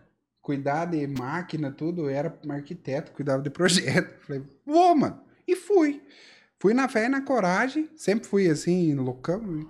Fui, comecei e tal, tal. Só que eu fiz uma transição em, em 2020, né? É. Comecei em janeiro de 2020. Só que eu tava, eu tava doente. Eu tive um linfoma Nossa. em, do- em 2020. Aí eu. Só que eu não sabia. E eu, eu ia trabalhar, começava a passar mal, voltava embora. Mas eu queria trabalhar. Ia trabalhar. Daí um dia eu fui no médico, o médico falou, filho, não dá pra você trabalhar, você vai ter que se tratar. Daí ainda fiquei bravo. É. Liguei pra minha mãe, pra minha esposa. Falei, ô. Os caras falaram que eu vou ficar 15 dias afastado, acabei de sumir o cargo aqui, como que eu vou ficar 15 dias? Daí que elas eram, ô, pera aí, daí descobri, né, tal, o tratamento. Aí comecei em 2020 e parei com tudo. Aí descobri, né, em Uhum. março, descobri que tava com câncer. E precisava fazer, precisava me tratar, né? Uhum. Daí eu parei de trabalhar, parei com tudo. Não peguei mais projeto, não peguei nada. Foquei na minha, na minha No recuperação. tratamento. E foi bem no começo da pandemia. Caramba. Eu não tinha vacina, não tinha nada, e eu fazendo químio. Eu fiz do, é, 12 sessões de químio, Nossa. fiz seis cirurgias. Seis cirurgias? Seis cirurgias. Caramba. E, cara, fui. Fui abençoado por Deus, né? não tenho nem o que falar. Acho que eu sou muito grato a tudo hoje. Uhum. Hoje, na verdade, como diz um amigo meu, né? Ele falou: Meu, você é o único cara na vida que não pode reclamar de nada. Uhum. Porque você já ganhou com tudo. Uhum. O resto é pra você. E eu também penso assim, sabe? E eu sempre fui positivo. Sim. Então, quando eu descobri, eu falei assim: Não, meu, vou vou, vou me curar. Sim. Então parei com tudo, fui lá me curar. Aí foi batalhoso, não falar pra você, o que passei, não desejo nem pelo meu pior inimigo. Mas recuperei. Aí eu tava recuperando, eu tinha feito a última cirurgia, eu falei assim, puta, acho que eu quero montar um escritório. Porque daí você falou, "Ô, passei por isso, sempre tive vontade de ter, Uhum. pô, vou lá. Aí falei com o mano lá, mas você falou, "Ô, mano, quero montar. Daí ele brincou, "Ô, você vai abandonar eu, mas vai lá. Daí ele pegou até brincou comigo, ele falou assim, é... Falei, ah, toma... eu acho que vai dar certo, né? Daí ele falou, ih, já deu, filho. Uhum. Eu conheço você, vai dar certo. Tanto que eles, nossa, eu tenho uma consideração por eles que é fora de base. Eu acho que é uma família mesmo. E daí, é, é legal que você passou tempo, eles acho que viram toda a trajetória também, né? Sim. De próximo, assim. E o mano, na época, acho que eu, ele comprou um terreno e É. falou assim: chegou lá um dia, comprou um terreno lá num sítio lá. Daí foi, levou eu lá, ele falou: tá vendo, você mata aí? Eu falei: tô. Vamos fazer um sítio aqui? Eu falei: vamos. Uhum. Daí ele pegou e soltou tudo na minha mão. Vai lidar com pedreiro, desenhei todas as casas, Uhum. fiz toda a parte de marcenaria, acompanhava o pedreiro e vendia e, e cuidava da, centro da parte de projeto. Tô louco. Fazia tudo isso ao mesmo tempo. Eu ia pra Salto de Pirapora e voltava umas três vezes no dia, assim, ó. E com o telefone cuidando da parte de assessoria para marceneiro, fazendo isso. Porque a gente fazia bastante projeto para Uhum. marceneiro na época, né? Sim. Lá. E, e foi, foi aprendendo. Daí, em dois, daí, em 2020, né, eu finalizei o tratamento, Uhum. aí montei o escritório. Entendi. Aí eu tinha um amigo meu que ele, ele trabalha com obra, né? Ele eu falei assim, "Ô, vamos montar o escritório? Na fé e na coragem, cara. Daí ele falou, vamos. Pegamos uma sala lá, daí fui lá, comprei todo o material com o Lua parcelado. Uhum. Na verdade, fui acertar com o Lua depois, né? Daí eu peguei o material, o Lua falou, não Eu pode vou levar. ligar pro Luan lá, perguntar se ele faz isso pra mim É, também. É, daí eu acertei, daí ele falou, depois nós se acerta. Falei, Uhum. beleza. Daí eu peguei e saí da loja, né? Consegui sair, montei o escritório e comecei a trabalhar sozinho. Aí que eu fui começar a entender, começar a trabalhar sozinho. Mas Uhum. assim, eu passei por uma situação, cara, que eu só tenho a agradecer. E ali eu montei meu escritório e graças a Deus hoje a gente aumentou, já é outra sala, maior e tudo. Temos, eu comecei sozinho, hoje nós somos em 10 Caramba. entendeu? E é um processo que a gente está em constante aprendizado. Uhum. Né? É, e eu acho que também tem essa bagagem também, né? Que querendo ou não, é, eu falo, né? Apesar de não ter nada a ver, tipo, fui gerente de McDonald's e tudo mais, tem toda uma trajetória aí. Eu aprendi muita coisa lá dentro. Tipo, Sim. eu cheguei, entrei dentro do Mac sem saber me comunicar com as pessoas.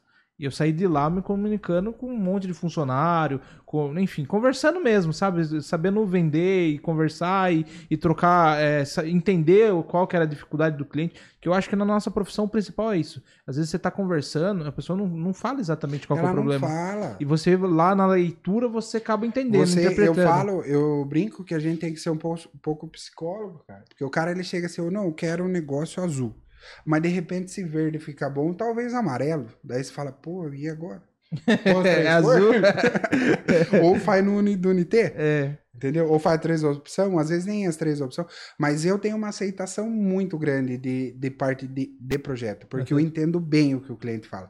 Eu falo para ele, pode ir falando, depois ainda no final eu falo assim, ó, pega, manda tudo no WhatsApp, todas as referências, independente se você quer, se você quer uma mesa, a sua mesa é pequenininha uhum. e você quer um, e o- você viu uma referência, uma mesa gigante, e mande, pelo menos eu vou entender seu custo. Uhum. Aí o cara, ele manda 4, 5 projetos, daí ali nesses 4, 5 projetos você já entende a arquitetura que o cara quer, você já entende o conceito que o cara quer, e aí você vai partir para aquilo. Porque Uhum. tem gente que gosta de ferragem, tem gente que gosta do mais clássico. Tem o cara que gosta do provençal, Uhum. que é uma coisa que tá em alta hoje, puxadorzinho, e tem gente que gosta do mais moderno, com vidro, espelho, Sim. com tudo. Aí a gente pro- procura Vai fazer entendendo. pra entender E acontece muito do cliente querer colocar uma porrada de coisa assim, onde nem cabe nada. também. Aí você fala, viu, vamos tirando, vamos ajustando. Isso daí é um problema, né? Aí Tem os clientes que sonham demais, né? É, mas eu, eu falo principalmente pra gente que vai construir, agora falando de casa, assim, eu, o cara que vai fazer a primeira casa, Uhum. ali tá duas, você age com duas ações. Uma razão e uma emoção. É. Pra você falhar é facinho. Porque se você for com a emoção, puta, nunca tive um quarto gigante, nunca tive uma casa grande, daí o cara começa a dar 500 metros. Sim. Você faz o projeto. Garanto pra você que no final da obra ele vai estar amaldiçoando. Ele vai falar, porra, velho, o cara fez eu fazer uma casa de 500 metros, eu vou usar 100. É. Por isso que eu falo pra cliente meu. Falo assim, ó, viu, você vai vai tá mexendo com duas emoções suas, uma razão e uma ação. Faça pe- pequeno, sinta ser maior. Uhum. Não adianta você vir também com um bagulho muito. Eu vi muito. Tem que ser necessário, né? Sim, eu vi muitas pessoas construir casa gigante que no final não aguenta terminar a obra, Sim. porque fica muito grande. Aí a pessoa fala, puta, se eu tivesse feito um pouco menor, eu já tava com a obra pronta. E eu falo, e aí eu faço sugestões. Faço a planta grande e faço a planta pequena. Que fala, ó, eu fiz esse desenho aqui, ó, esse modelo de desenho, eu acho que vai te atender melhor. Não é que eu não quero fazer casa grande, para mim é melhor. Uhum. Não é vender metro quadrado. Entendeu? É, quanto mais metro quadrado de casa, mais móvel, mais tudo. Mas Uhum. não é isso. A vida não é só dinheiro. Eu Sim. acho que a gente tem que entender que Sentir a, gente a, pessoa se à vontade lá também, né? E a pessoa se sentir à vontade. Cliente meu volta, cara. Cliente meu volta. Uhum. O cliente meu volta e o melhor, ele me indica. É, eu acho que o principal é essa. Às vezes você faz uma grande e não faz mais, Então, né? Agora você faz uma média, vamos dizer assim, e faz um monte de média. E eu acho legal também alguns clientes que já construíram, tipo, 5, 6 casas. O cara já vem decidido. Não, eu quero assim com milímetro. Aí você muda o milímetro. Ele vem mais fala, "Hum, experiente, gostei." né? Esse já veio... Esse já, lá na frente, já deu uma lascadinha, né? Uhum. Lá no fundo, né? Ele fala, o quê? Agora não. Já tá experiente em todos os tem, problemas. alguns, tem alguns amigos meus que são construtor também, que eles vêm com a planta no milímetro, pra não fugir daquele milímetro que foge do orçamento dele. Daí eu vou lá e ponho um negocinho diferente. Assim, ele, ô, não põe isso, cara, porque depois ficou bonito, o cliente quer. Eu falo, "Ah, mas venda, fica mais fácil pra você vender. É. Tem Entendeu? essa também, né? É mais fácil pra você vender. Uhum. E daí, como que foi assim assimilar tudo assim num escritório só, né? Não, não, não é um pouco complexo assim, até cliente. Por exemplo, eu comecei logo que eu saí da faculdade, eu comecei a fazer muita regularização, né? Legalização e tudo mais. Cara, é um negócio que eu odiei fazer na minha vida. Eu quase desisti da profissão por conta disso. Porque eu comecei a fazer e aqueles tem uns BO maior que o outro. E daí, só que eu fiz, eu aprendi muita coisa também, Eu me também- ajudou. Eu, eu faço muita regularização. É, aí eu desisti. Eu falo assim, ó, eu passo pra você, mas eu prefiro não fazer, cara. Eu, sim, os últimos que eu peguei foi por conta, tipo, ah, é pai de amigo, é pai não sei o quê, é próximo. Aí eu falei, ah, não daqui que eu faço. Mas me arrependo sempre. Hoje, Araçoiaba, vamos falar, né? A cidade que a gente trabalha, ela. 70% dela é tudo irregular. É poucas casas que tem habits, e são poucas casas que estão certo a planta. Uhum. E aí começou a vir muito agora, pra, pô, preciso regularizar pra acertar o IPTU, entendeu? Uhum. Porque tá acontecendo muito isso né, na cidade. Daí o IPTU vem desregularizado, vem um valor alto. Daí o cara Sim. vai na prefeitura puto. Ô, meu IPTU veio gigante, cara. Mas não tá regularizada a casa. Daí não tem nem como você usar como prova pro cara. Falar assim, Uhum. viu? É, a minha casa tá, tá aqui, ó. Minha casa tem 100 metros, mas estão cobrando 250 metros. Daí o que, Uhum. que a prefeitura vai falar? Regularize. Quem que vai fazer isso? Tem muita gente que faz, o meu escritório faz. Aí nós, nós dividimos setores no escritório. Uhum. Então tem o setor de prefeitura, que é uma pessoa que é responsável. Então ela cuida de tudo aquilo para mim.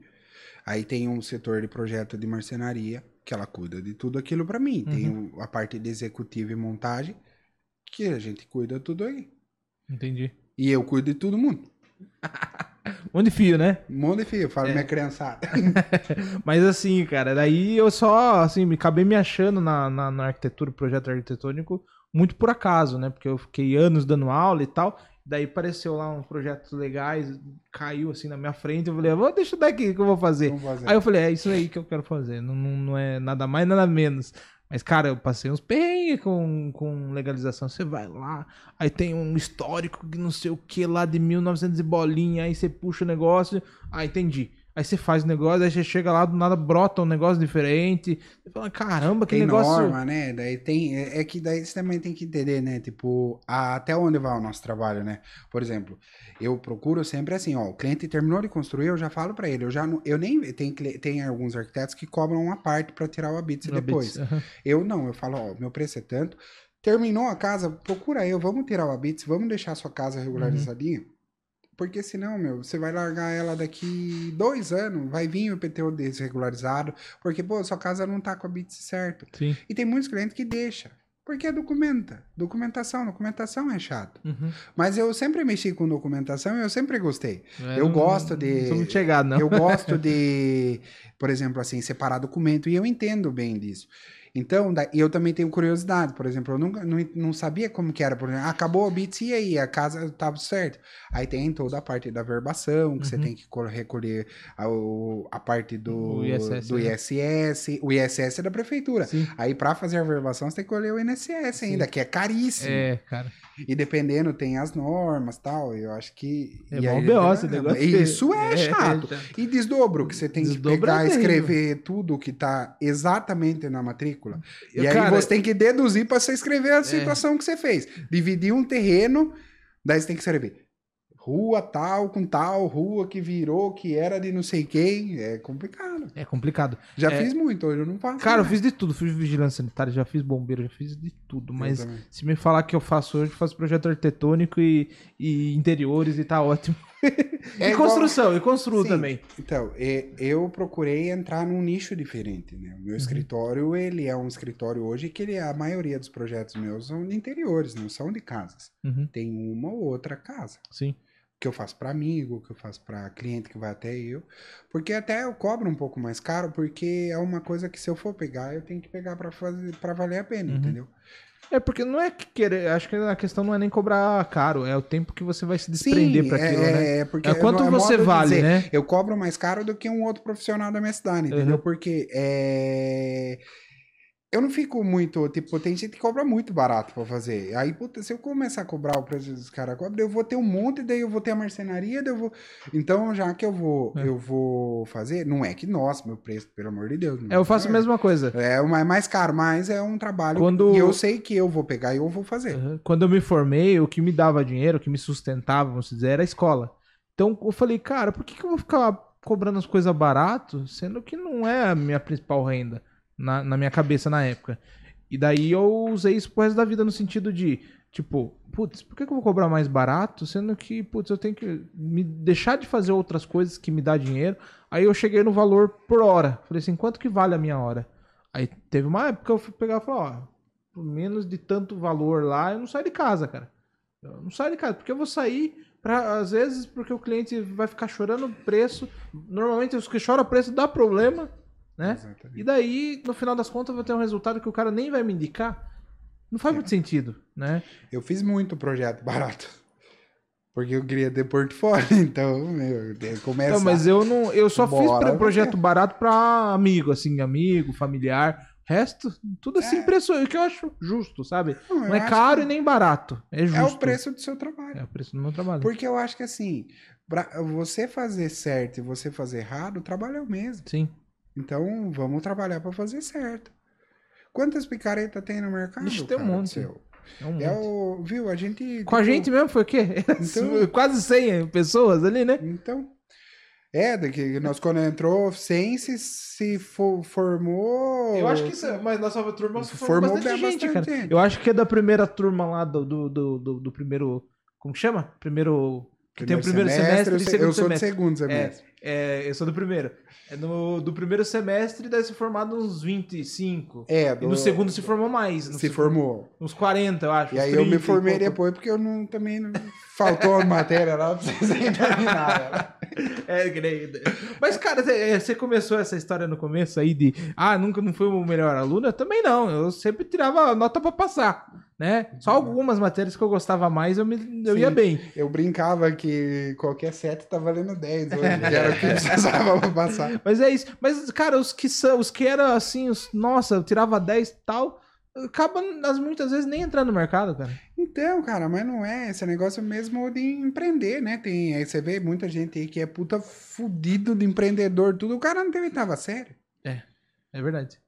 Mas porque o cara foi, estudou. Eu acho que a força de vontade é o que. É, E eu conheço bastante arquiteto desde a primeira turma lá onde a gente se formou, da Unip, é, que, tipo, os caras que era pior da turma, os caras estão aí tudo com um monte de projetos. Os caras é um dos melhores hoje. E daí você olha o projeto, o projeto é bonito, cara. É um projeto bem feito. Por quê? Porque ali o cara tava pra estudar, agora ele tá ali pra ganhar dinheiro. Então ele tem que, tem que ser dedicado. Mas tem essa questão também, a forma de avaliação, né? Ela é muito interpretativa. Como que um professor consegue dar nota baseado num projeto que é nada é igual com nada, entendeu? E outra, quando vamos falar de Você pega, que nem imagina eu, pegar, eu chegar lá no seu projeto, putz, esse projeto ficou feio aqui, deixa eu dar 6. Aí no outro projeto que você fez, deixa eu dar 10. Qual que é, qual que é o, O a- parâmetro, é, o né? parâmetro de, de avaliação? Ah, vamos falar em questão de, de, por exemplo, o final lá, né? O TFG. Meu, você desenhava tudo aquilo e levava no mantenimento. Ela vai, ela olhava, acho que eu não gostei desse banheiro. Mude aqui assim, assim. Se ela tiver meio de mau humor. Se ela tiver mal, aí você muda, vai lá, fica uma semana mudando, volta. Ela ah, falou, lá, acho que do outro jeito tava melhor. Se bem que algumas prefeituras também é meio que assim, É, desse jeito aí, né? prefeitura que é Prefeito, alguns condomínios também, chega É. lá, ah, não, não gostei desse, desse rabisco aqui, deixa eu... Não, muda aqui daí também." eu, aí eu falo, viu, você que tá desenhando aí? Não, tem arquiteto que manda fazer, viu? Tem Acho que e abre aí, pô. Mas tem AutoCAD, muda aí então, cara. Quer que eu mande a planta pra você? Faça eu mesmo, aí, na, na época eu tava me formando, eu, deve- eu gastei mais de 2 mil, cara, de, de plotagem, assim, pra poder Ah, é entregar lá, cara. Ela fazia eu mudar, daí eu mudava. Com tudo, né? Não. As apresentações e os cadernos lá. É, daí eu mudar, daí eu não mudava. Daí eu voltava. Daí ela falou, você não mudou? Eu falei, ah, você não ia gostar do que eu tinha pensado. Te Ainda- poupei desse ainda, trabalho. viu, ainda tirou, tirou um arzinho ainda meu na hora do, do TFG. Eu falei, é, tem gente que nasceu pra ser arquiteto, outros pra vender móvel. Vou passar você. Falei, então é o móvel mesmo que vai me sustentar. Pensava desse jeito. É, mas é assim mesmo, cara. Eu acho que cada um. É, é isso que é legal da, da, da profissão em geral, do projeto e tudo mais. É, é que cada um tem uma experiência de vida. Sim. E daí, mesmo que seja coisas iguais, pro mesmo cliente vai sair coisas diferentes, cara. Não, eu acho que cada um tem mesmo que seguir um segmento. Você gosta de steel frame ou marcenaria, de repente o Murilo, se fosse arquiteto, mexe com alumínio, o outro mexe. Viu? É, cada um meu tem uma personalidade, né? amplo. É. E eu já pensou se todo mundo fizesse a mesma coisa? Ia sair as casinhas tudo a mesma coisa. Pô, as casas que tem, cara. Você É. entra no condomínio hoje e você fica impressionado com umas Mas coisas. é engraçado, esses dias eu fui no, no Campolim ali, no, como que é o nome do, do condomínio, cara? Esqueci agora. É, são casinhas iguais. É o único condomínio, assim, que é horizontal, né? É tudo casinha igual. Aí você entra, entrei numa, numa, numa lá. É de um jeito. Aí eu entrei na outra, totalmente, diferente. Totalmente diferente. Falei, caramba, né? Os É, A caras. gente fez uma obra lá em São Roque agora, da Vanessa lá, né? Hum. As casas são todas iguais. Mas, rapaz, as casas são bem diferentes por dentro. Você viu que espetáculo ficou aquela obra lá, né? Da Vanessa. Não, é o desenho, cara. É, É, é por fo- hoje, tudo. hoje eu moro numa casa que elas são todas iguais, mas- Uhum. mas cada casa dentro é de um jeito. É, mas é, é, é interessante você pensar e assim, o né? legal da, o da marcenaria também que a gente trabalha é que você consegue fazer muita coisa. Muita coisa. A marcenaria hoje ela proporciona uns projetos. Não é mais aquele tipo, ah, eu preciso de um guarda-roupa. Meu, eu fiz um closet de 80 metros quadrados, cara. Caramba. A mulher, ela coleciona roupa. Nossa. Ela adora roupa. Meu, eu fiz com tanto carinho. Fui atender, eu e a Giovana rabiscando. eu- Meu, ela elogiou eu tanto a hora que ficou pronto o projeto, mas ficou do sonho. Ficou parecendo uma loja. Caramba. Realmente ficou parecendo uma loja. Eu vou postar ele no Instagram essa semana. Mas ficou parecendo uma loja de roupa, cara. Mas é um closet. Ô, louco. 80 metros. Tá Não, doido. mas é absurdo. Só de, só de metro linear de guarda-roupa tem. É um closet. Eu acho que deve ter uns 32 metros linear, 32, 36 metros. Nossa. Com penteadeira, com espelho que toca música, com, com lugar para ela pôr sapato, tudo com porta de vidro para ela ver é, as roupas dela. Daí tem parte que é fechada para roupa do dia a dia. Ô, louco. Eu, É fi- eu eu vou- você vai ver da manhã, eu vou postar ele amanhã. eu vou postar. é absurdo o negócio, é muito grande. Só que, meu, é o segundo close que eu faço pra essa mulher desse tamanho. O primeiro nós fizemos no Lago Azul. Nossa. Só que daí ela fez preto e tal. Ela adorou o close. Só que agora ela mudou de casa, daí ela falou: Ah, eu preciso fazer. Ela veio atrás de mim, cara. Porque ela falou: Você desenhou o primeiro e eu adorei. Eu quero que você faça o segundo.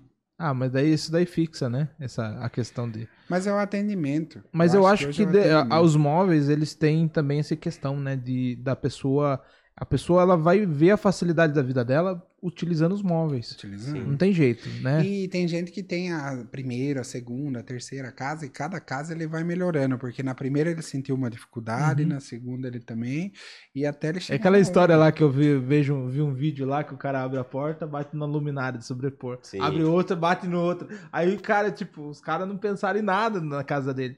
Aí Sim. o cara, imagine, você vai lá pra você pegar um, sei lá, um, um talher, puta sofrência. Aí quando é bem planejado, não, tá aqui e tal, tudo Não. fácil, tudo. Viu, o cara que gosta de fazer um churrasco, pegar um gourmet, deixar tudo no jeito pro cara. O cara fica realizado. Você coloca uma chopeira do lado, abre aqui, tem os espetos dele. Ô, viu? Tem muita gente que faz assim, cara. Casal, eu adoro. É, vai o homem e a mulher. O homem não palpita em nada. Da hora que chega no meio, ele fala bem assim, meu mulher, não se meta. Deixa que eu vou. deixa que agora eu vou me divertir. Eu tenho uns amigos que gostam de carro, eu também gosto de carro antigo. E eu fiz uma casa para um amigo meu que ele enfiou todos os carros na garagem, assim, ó. É. Ele vai começar a construir. Meu, ele, ele não tava preocupado com o quarto, com o banheiro dele. Ele queria saber quantos carros cabia. O do Netão lá. Sim. Nossa, ficou maravilhoso. Tem no meu Instagram também. O projeto. É, é, é tipo dois containers suspensos, 1,60m para caber a traseira do carro dentro. E é dois containers. Um é a churrasqueira, tal, tal. Daí no meio aqui é uma sala. Ele tá assistindo TV, ele vira a costa aqui, só os carros dele atrás. Que da hora. E aí é um quarto e um banheiro. Ele é solteiro. É o que ele Não quer. precisa de Não nada. precisa de mais nada. Ele precisa dos carros. Não, né? e ele falou ainda pra mim, viu, esse quarto tá grande. Mas ficou da hora o projeto dele. preocupou. Imaginei eu gosto de carro fazer isso aí pra mim. Nossa, Ah, cara. mas é legal quando tem essa relação, né? Nossa, de- e eu procuro muito entender o cliente, por exemplo, quando eu vou fazer o projeto. Ah, eu cheguei, eu vou fazer um projeto para o Murilo. Ah, o que, que o Murilo gosta? Ah, o Murilo gosta de arma. Eu procuro colocar alguma coisa que lembre do projeto dele. Sim. É, esse é uma coisa que é um detalhe, principalmente. É, mas isso demonstra atenção também, né? Então, Porque muita gente não tem E esse às tipo de atenção. vezes eu nem pergunto o que o cara gosta, Uhum. às vezes é não medir a casa do cara. Por exemplo, a Mariana teve uma sacada legal esses dias. É, a gente foi fazer uma, uma casa, daí tirou uma foto e ela tinha um, o cara tinha um quadrinho do Elvis. Hum. Aí na sala ela fez a lareira dele, ficou linda a casa, ela pôs um quadro. A hora que o cara viu, né? o cara fazia assim na mulher, olha o quadro do Elvis. Você entendeu? É, é, é o porquê que é. A gente toca o sentimento da pessoa, a gente tava Sim. realizando o sonho. Então, quanto melhor a gente deixar. É, Eu tô fazendo um projeto agora que é interessante. Ele, ele é todo country, assim, sabe? O cara é. Putz, o cara laça boi mesmo, É. um negócio doido. E daí, eu dei a ideia dele, ele adorou, de fazer com tora mesmo de madeira, a casa inteira. E daí ele falou: não, vamos. Aí ele já até alinhou: não, tem um cara que tá devendo pra mim, ó, o contato dele, que não sei o quê. Eu já peguei o contato do cara. Falei, não, deixa comigo, né? Aí o cara passou todas as medidas que ele tem mais padrão de, de tora lá e vamos fazer tudo madeira, madeira bruta mesmo. Então, olha que projeto legal. É do gosto, cara. Aí eu falei, caramba, aí você começa a mergulhar na história do cara e fala, caramba, por que, que, por que, que ele gosta disso, não sei o quê, e começa a pesquisar. E uma coisa legal da profissão nossa é que não é uma mesmice, né? Sempre cada um é de um jeito. Então você acaba agora, por exemplo, nós acabamos uma cozinha toda moderna, com LED e tal. Acabou, mano. Agora nós tá fazendo uma provençal, toda rococó, puxadorzinho, acabamentinho. Eu fiz uma moldura lá, falei pros meninos, ó, põe uma e põe outra. Daí o menino, é, pra quê? Eu falei, daí depois no final, o que que você falou? Não, ficou legal, ficou bacana. Nossa, ficou... Ficou chique a cozinha. Nossa, ficou diferente, sabe? Com tijolinho, ela é branca, provençal, com cimento queimado, com tijolinho, com os pés provençal. Mas tá em alta agora, se Tá. misturar algumas coisas industrial até, né, cimento queimado, Com tijolinho provençal. e tal, com o provençal, né? Ah, lá tem tudo, cristaleira, né? Lá vidro, tem alumínio, tudo, vidro LED, com LED, vidro preto. ripado, Ah, tem, como... tem ripado também. Tem ripado, ripado é uma coisa que a gente vende demais. É, ripado ele é. Tá, tá há algum tempo já. E, né, Eu acho que ele vai continuar ainda, porque ele Vai. é bonito. Tem gente que não gosta, tem gente que chega e fala assim, eu não quero nada ripado, não aguento mais ver ripado. Aí eu falo, então tá bom. Teve um cliente uma vez que ele odiava madeira, porque ele vendia pinos. Ele exportava pinos, não queria ver a madeira. A casa dele foi tudo tipo laqueada, só pra dizer que não era madeira. Ou estofada. Era tipo é, encosto né, de cama, é, cabeceira de cama, tudo estofada. Aí tinha madeira, mas não podia mostrar madeira. Se você colocasse um tom de madeira, Não, não gostei. É, ho- hoje, hoje é legal que você trabalha com bastante dos unicolor, unicolor né? Os unicolor, ele tem. Você tem muita definição de cor. Linhas de tecido, de cimento queimado. Tem uns MDF que imita pedra, cara. Chegou no barracão esses dias, nossa, é igualzinho uma pedra. Fica perfeito. No meu escritório eu fiz uma parede lá. Caramba. Parece uma pedra, assim, ó. Todo mundo pergunta, o cara falou, ô, o cara que fez essa pintura pra você aí, eu falei, isso é MDF. Daí o cara vai lá e passa a mão, não é? Eu falei, é, papel de parede, não é. Mas É pedra, você diz essas pe pe mármore, assim? Ou não? é, pedra, limita, pedra? tem várias cores. Não, o, esse de mármore eu já vi já. o, agora a Araps tem bastante linha de cor, as outras marcas, Oratex tem uma, qual que foi Ah, aquela lá, a Pietra lá que você Aquela? Petra bronze. Da Arauco? Puta, rapaz, não lembro qual que é. Da Green Plaque. Não Nossa, lembro. é linda. É uma chapa cinza, Chapa assim. bonita demais. Quando eu vi no barracão, eu já ia imaginando as coisas aí. E os meninos brincam porque às vezes sobram umas madeiras, outras coisas no barracão. Eu dou utilidade pra tudo. né? Eu não perco madeira. Os caras falam, o teu faz, faz uns tocos de madeira virar móvel. É. Vira prateleira e vira desenho. Caramba. Caixa de som. Tá lá Não tem, nada, um, né? não tem uma, uma caçamba cheia de, de entulho lá, não? Nós joga muito pedacinho que sopra. É, todo mundo, todo marceneiro reclama disso Ah, É. tem, tem uma caçamba lá, você quer, você quer, se quiser utilizar. É, tem um amigo que é marceneiro também. é, ele, ele falou, cara, vem aqui. Eu fui lá, né? Ah, tá vendo isso daí? Falei, tô. Arranja um. um, um como que é? Um- uma função pra esse negócio. pra você, né? Eu olhei, analisei. Eu fiz até uns móveis, cara. Eu desenvolvi um- com, com reaproveitamento. Porque em 2017 eu fui numa, numa visita, é, é bem legal também. É arquitetura paulistana. né? Você vai visita o projeto e o dono do projeto, o arquiteto, o engenheiro, tá lá e comentando sobre o projeto. É em São Paulo, é um tour que faz lá. Chega a ser seis por semestre, uma coisa assim, seis visitas. E daí eu fui na, na Vila Taguaí. Vila Taguaí, ela é sobra de madeira é, da Ita Construtora. A Ita Construtora só constrói madeira. E ela, tipo, tinha pedacinho de madeira mesmo. Eles fizeram um bloco, passando um vergalhão, travando tudo, com tudo sobra de madeira. E esses bloquinhos virou a casa inteira. Eles fizeram um condomínio de oito casas só com esses bloquinhos, assim, tudo reaproveitamento, tudo assim, tipo, sobrado, um negócio fudido, assim. E daí usava pra. O mesmo bloco era laje e, e parede. E daí do lado de fora era ripadinho. Que daí, tipo, como um lado ele passava o travamento um pouquinho, aí era um monte de ripadinho. A gente nunca ia imaginar que era tudo reaproveitamento. Então. Tudo sobra. Eu olho alguma peça lá ou outra e eu fico já na minha cabeça. Rabiscando. né? Vou desenhar. Faz que eu. Igual você pô- colocar um micro-ondas lá pros meninos. Aí sobrou um pedaço daquela de pedra. Eu falei, ó, faz assim, ó. Ficou bonito. Daí ele falou, viu, mas não tem a borda aqui dessa cor maior. Eu falei, passe duas. Dele, Ui, mas deu certo. É você trabalhando e você vivendo. É, mas é legal que você convivência, vai testando e vai aplicando até Vai pro próprio cliente depois, né? pros clientes, né? Com certeza. Hoje, nosso mix de cliente muito bom. Acho que. Né, amor? Fale um pouco. Não, hoje a gente já não aplica mais closet com mão francesa, né? Que nem a gente tava falando mais cedo. hoje a gente já, já aprendeu Já aprendeu que não que dá. isso não se faz. Já desistiu. É. Mas é. É, vivendo e aprendendo, né? Vivendo e aprendendo. Acaba sendo um laboratório a obra, né? Ah, você viu o close da minha casa, né? É, Eu ó. peguei um resto de obra, eu fiz uma loja, e aí veio um monte de mostruário. E era daqueles de encaixe, né? Aí eu mudei nas pressas pra uma casa lá, falei, puta, eu vou ter que fazer um guarda-roupa, cara. Daí eu olhei aquelas peças, falei, o que, que será que eu faço? Daí eu desenhei, falei, ah, acho que vai dar certo. Fiz um closet, cara. Você entra no meu closet, parece uma loja. É tudo reaproveitado. Né? Caramba. Todas as roupas de frente, assim, dá até pra pôr etiqueta, assim, ó. Porque é, é- realmente é da loja. Tem até um lugar pra pôr o preço. Aí eu Caramba. usei o, o cabide que era pra pendurar ferramenta, É. eu usei como cabide. Aí o cestinho que era pra colocar os canos, eu usei pra como gaveta. Ficou da hora, cara. É tudo reaproveitado. É aproveitado. É isso aí. É o Não é uma coisa que você vai vender pra um cliente, cara, mas ali me salvou a vida. Economizei um Economizou bastante. Ainda mais o cara eu- vem de marcenaria aí. E eu querendo economizar. Ah, não, mas eu economizo. Cortei uma Acaba de chapa, cortei uma chapa errada esses dias e falei, tem um ah, guarda-roupa na casa, né? Faz uns 10 aí no mês, mas não- na casa dele não tem nenhum. Ô, louco. não, é mais ou menos. O apartamento era mobiliadinho. Top. Eu terminei o apartamento e mudei. Deixei prontinho e mudei. é a vontade de mudar mesmo. Ah, não. Pegou da mãe, né? Nossa, aí eu tenho um sério problema. O escritório mesmo, eu falo que ele é a, a igreja da Nossa Senhora Aparecida, né? Nunca acaba. Eu vou começar a ler algumas perguntas. Quem quiser Nossa. mandar perguntas, agora é a hora. Thiago, se faltar alguma, você me ajuda aí.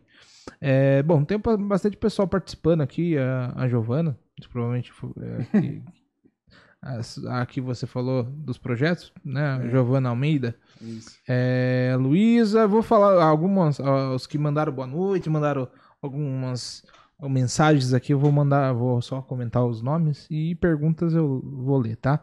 Tem a Francine aqui, é, o Caio, é, tem aqui o escritor Rato. É, aí já não, não sei quem que é. Ah, gente boa, clientão nosso aí. É, está mandando um abraço para o Vitor e para o Murilo. É Miguel, acho que é o nome do. Miguel Magnani. Magnani. Magnani, amigão nosso. Ele é barbeiro. Ah, é? É. O Pedro tá aqui, Rafael, parabéns pra, pra- Como que é? Opa, mudou aqui, peraí, meu Deus. Atualizou. Deixa eu ver aqui onde que tá.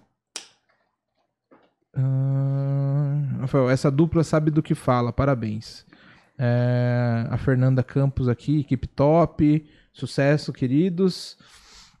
É, Rodolfo, esses dois são feras, parabéns. Aí tem a Francine aqui mandando parabéns pra vocês também. É, tem a Franciane. É, Fred e Frida assistindo o. Como que é? O É minha papite. esposa. Ah, sucesso Meus a vocês. Colocou todo mundo pra assistir, hein? Colocou Dá audiência pra nós aí. cinco cachorros. Ó, o Rodolfo mandou aqui, ó. Qual a diferença é, é, que vocês vê entre a marcenaria 4.0 e a convencional? Tem mais alguma que a gente não comentou aqui? Você, lembra, assim?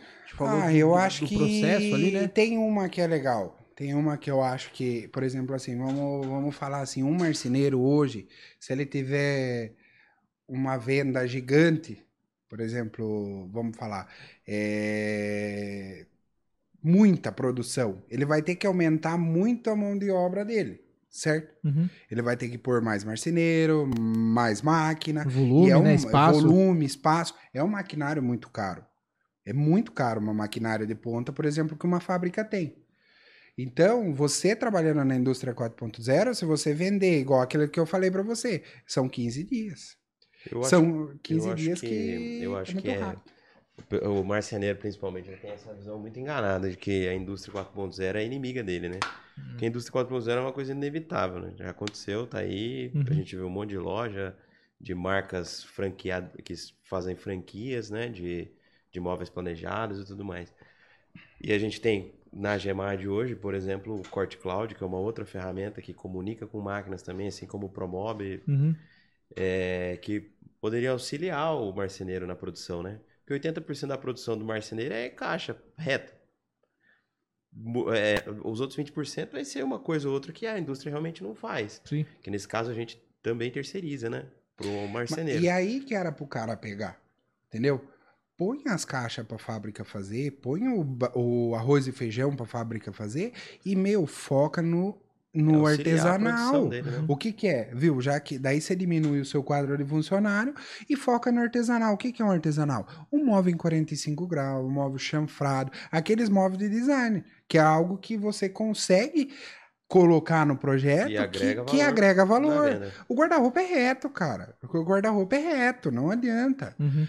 Aí eles têm muito também é, esse, é, esse preconceito, por exemplo, assim, ai, mas é muito caro, eu vou pagar pra ele, eu ponho um botão pra cara pra cortar. Mas ele não vê que nem tudo é dinheiro, cara, é agilidade, é Sim. prazo. É o que eu mais, o que eu mais ouço, assim, que eu fico meio indignadão, assim, é "É uma máquina de um milhão faz um acabamento desse aqui, porco. Na minha marcenaria nunca ia fazer um negócio desse. Aí sai, ou na marcenaria dele tem cinco caras fazendo acabamento, cada um sai de um jeito, né? Ali é Uhum. uma peça que talvez tenha dado. É padrão. E às vezes O é é uma padrão. pecinha que veio. O resto é padrão. E outra, a Tem- fábrica, se veio uma peça estragada, você ouviu, o cara vai lá manda outra peça. Você já viu uma porta nossa, que na hora que nós desembalou, ela tem um risco, né, de fora a fora, que eu acho que foi no manuseio e não viram. Meu, no outro dia entregaram a porta pra nós. Nova, Caramba. entendeu? É, essa questão da, da, da, da, da, da marcenaria 4.0, é, aí é uma pergunta leiga. Quem começou foi essas empresas, assim, de, de, de móveis planejados, por Foram exemplo? as revendas, né? Essa revenda. As revendas que, na verdade, elas sempre vendiam para marceneiro E tinham, a indústria 4.0 ela já vem das fábricas, Sim. né? Dessas fábricas de planejamento. É, isso que eu tô perguntando, porque É, assim, que começou, começaram, ali, né? Começou de ali. fábrica. É, porque a história é sempre assim, ah, vem do sul, né? Essa É, a porque lá no franquia. sul a maioria da- da- das, das lojas de planejadas, as fábricas, são no aham, sul. sim. Acho que é uma por conta do, das fábricas de MDF que são lá. Hoje também tem bastante pra cá. Uhum. Mas a maioria das fábricas é tudo no sul. Então, mas basicamente a ideia, esse conceito nasceu lá. Começou, e isso não é um conceito novo. Sim, é um conceito é antigo. antigo. Quantos Sim. anos tem o Promove? Tem bastante. Então, nossa, quantos anos tem? De... Ó, eu fui numa fazenda esses dias e tem uma cozinha da Kittens, cara. É perfeito. Daí eu abri a cozinha. Tem 40 anos a cozinha. Caramba. É, nasceu daí, né? desse Nasceu tipo de e fábrica. veio. E, dá, por E, exemplo, e é bom pra indústria e é bom pro, pro lojista também, né? Não, acho A que é bom indústria pro cliente também, né? em- com Agilidade e tudo mais. sim. certeza, Por isso que a custo, gente está industrializando com a É. construção também com o steel frame. né? ó. O steel É. frame é uma industrialização. Quanto é, tempo você exatamente. leva pra fazer uma casa hoje A de metade do alvenaria? tempo do, da alvenaria eu faço Então. em steel frame. E a casa fica igual. Fica igual. Hoje eu, hoje eu visitei uma fábrica de container. Eles estão fazendo casa de container. Caramba. E aí eles vão participar de uma feira, eles chamaram a gente pra fazer toda a parte de marcenaria, né? Uhum. Nossa, eu fiquei impressionado com as coisas que o container faz. Eu Aqui não- em Sorocaba não, mesmo? Aqui em Sorocaba. Não é Compass, Compass. não. Ah, É. eu conheço o, É. o, Ro- o Rogério. Rogério, Rogério- lá hoje. Ele esteve aqui, ele passou aqui. É. Parceiro pra caramba, indicou um monte de. Foi ele que indicou o Luan, inclusive. É, então, ele é amigo do Luan. Eu fui lá Parceiraço, através do Luan. E ele é um cara sensacional. Cara, já estive, ele já, já estive tipo, o trabalho dele. que eles estão fazendo lá, eu acho muito legal. Sim. Mas ele, ele tem muita, muita história legal, cara. É Ele é bacana. caramba. Ele é- Eu, então, e é coisa assim que o, eu acho que assim a gente tem que tentar agilizar o mais rápido possível, né? Sim. É, industrialização, né, cara? Não tem jeito. Porque se não, não, foi, não for isso, vai ser artesanal. E artesanal abre vários precedentes que muita gente não quer, né? Artesanal ela pode ser até cobrado diferente, Sim. entendeu? Por exemplo, um guarda-roupa você cobra no, no preço e pô, um serviço artesanal, daí você cobra um trampo diferente. Sim. Faz sentido, né? Faz sentido. Faz Porque daí sentido. você vai fazer igual Sim. a gente fez uma cozinha e fez toda de, marce- de MDF e a mesa nós vamos de madeira de demolição. Que legal. Então foi um marceneiro que fez, trabalhou. É, tem espaço pra todo mundo no tem mercado, espaço né? vai todo mundo. é E eu hoje, eu também às vezes pego uma obra ou outra pra tocar do zero. Então eu dou oportunidade pra eletricista, eu dou oportunidade pra pedreiro. Eu falo pro Murilo, meu, se eu ligo pra um, pra um pedreiro meu lá, um dos caras que me ajuda, o cara falou, ô Zé, ajuda eu. que- Puta, hoje eu não consigo, mas amanhã eu tô aí. Os caras ficam. Eles dependem da gente pra trabalhar. E eu, quanto mais. Eu fico muito contente. Uma das coisas que o escritório faz é poder proporcionar trabalho para as pessoas. Sim, sim. Em uma obra, o cliente me contrata, mas eu contrato cinco, seis por trás. Eu acho isso eu acho bem legal, essa parte da construção civil no geral, né? No geral. Eu acho que você cria várias oportunidades, né? Muitas. Desde o cara da pintura, porque, tipo, não é todo mundo que tem aquilo, né? Tipo, de ter um escritório e tal. Como que o cara vai Uhum. ficar conhecido? Ele vai... é- É difícil você. Isso é uma coisa que é muita indicação. Sim. Porque é um ramo difícil de trabalhar. Então, né? e hoje em dia, principalmente assim, no, o pedreiro e tal, é difícil de se achar um jovem que quer ser pedreiro, quer ser servente. O cara, pra ser pedreiro, ele começa de baixo. Sim. né? Mas aí ele não tem muita opção. Não tem muita O opção. problema no mercado hoje tá isso. Daí qualquer outra opção ele vai sair e O deixar que, o na mão. que tem sido legal na parte do, do, do steel frame, na construção a seco no geral, né? A gente faz também em madeira, faz outros modelos, é, é que o cara, é, qualquer jovem, ele com, né, que- querendo trabalhar, ele tem várias facilidades ali, né? Então ele consegue até ganhar o tempo na metade do tempo, né? Ganhar o, o- o dinheiro dele na metade do Sim, tempo. e ganhar bem, cara. Ganhar se bem. você trabalhar. Viu, eu conheço muita gente que não, tipo, ele começou trabalhando ali, né? Igual montador, né? O Murilo tem Montador um hoje montador ganha de São bem, Paulo né? Que ele trabalha com seis pessoas. O cara tem uma equipe de seis pessoas. Que o cara legal. pega uma obra e monta em 12 dias. Uma obra de, vamos falar, uma É, ele obra faz, de 10 é, ambientes. A gente paga porcentagem de valor de Nós venda, pagamos né? Valor da Chega venda. a produzir num dia assim, 1.600 reais por dia. Então quanto mais rápido, mais ele Mais ganha. rápido, mas ele ganha. Pra ele é sensacional. Entendeu? Nossa, eu só acho que sua mãe tá aí, ó, Fernanda. Fernanda? Não, é minha É, irmã. sua, sua irmã. Peraí, deixa eu ver. Ah, eu minha acho que é a mãe do Murilo. É, é, Murilo, que orgulho é, do meu filho, lindo. Puxa Oh. saco, né, velho? Dupla di- dinâmica, ela É. complementou aqui. Se não for a mãe, né? Se não for a mãe, é. Tá. É, aí, aí o Robson tá aqui, ó. Parabéns, Vitor é, e Murilo. Muito sucesso pra vocês. Tenho muito orgulho de trabalhar nesta equipe.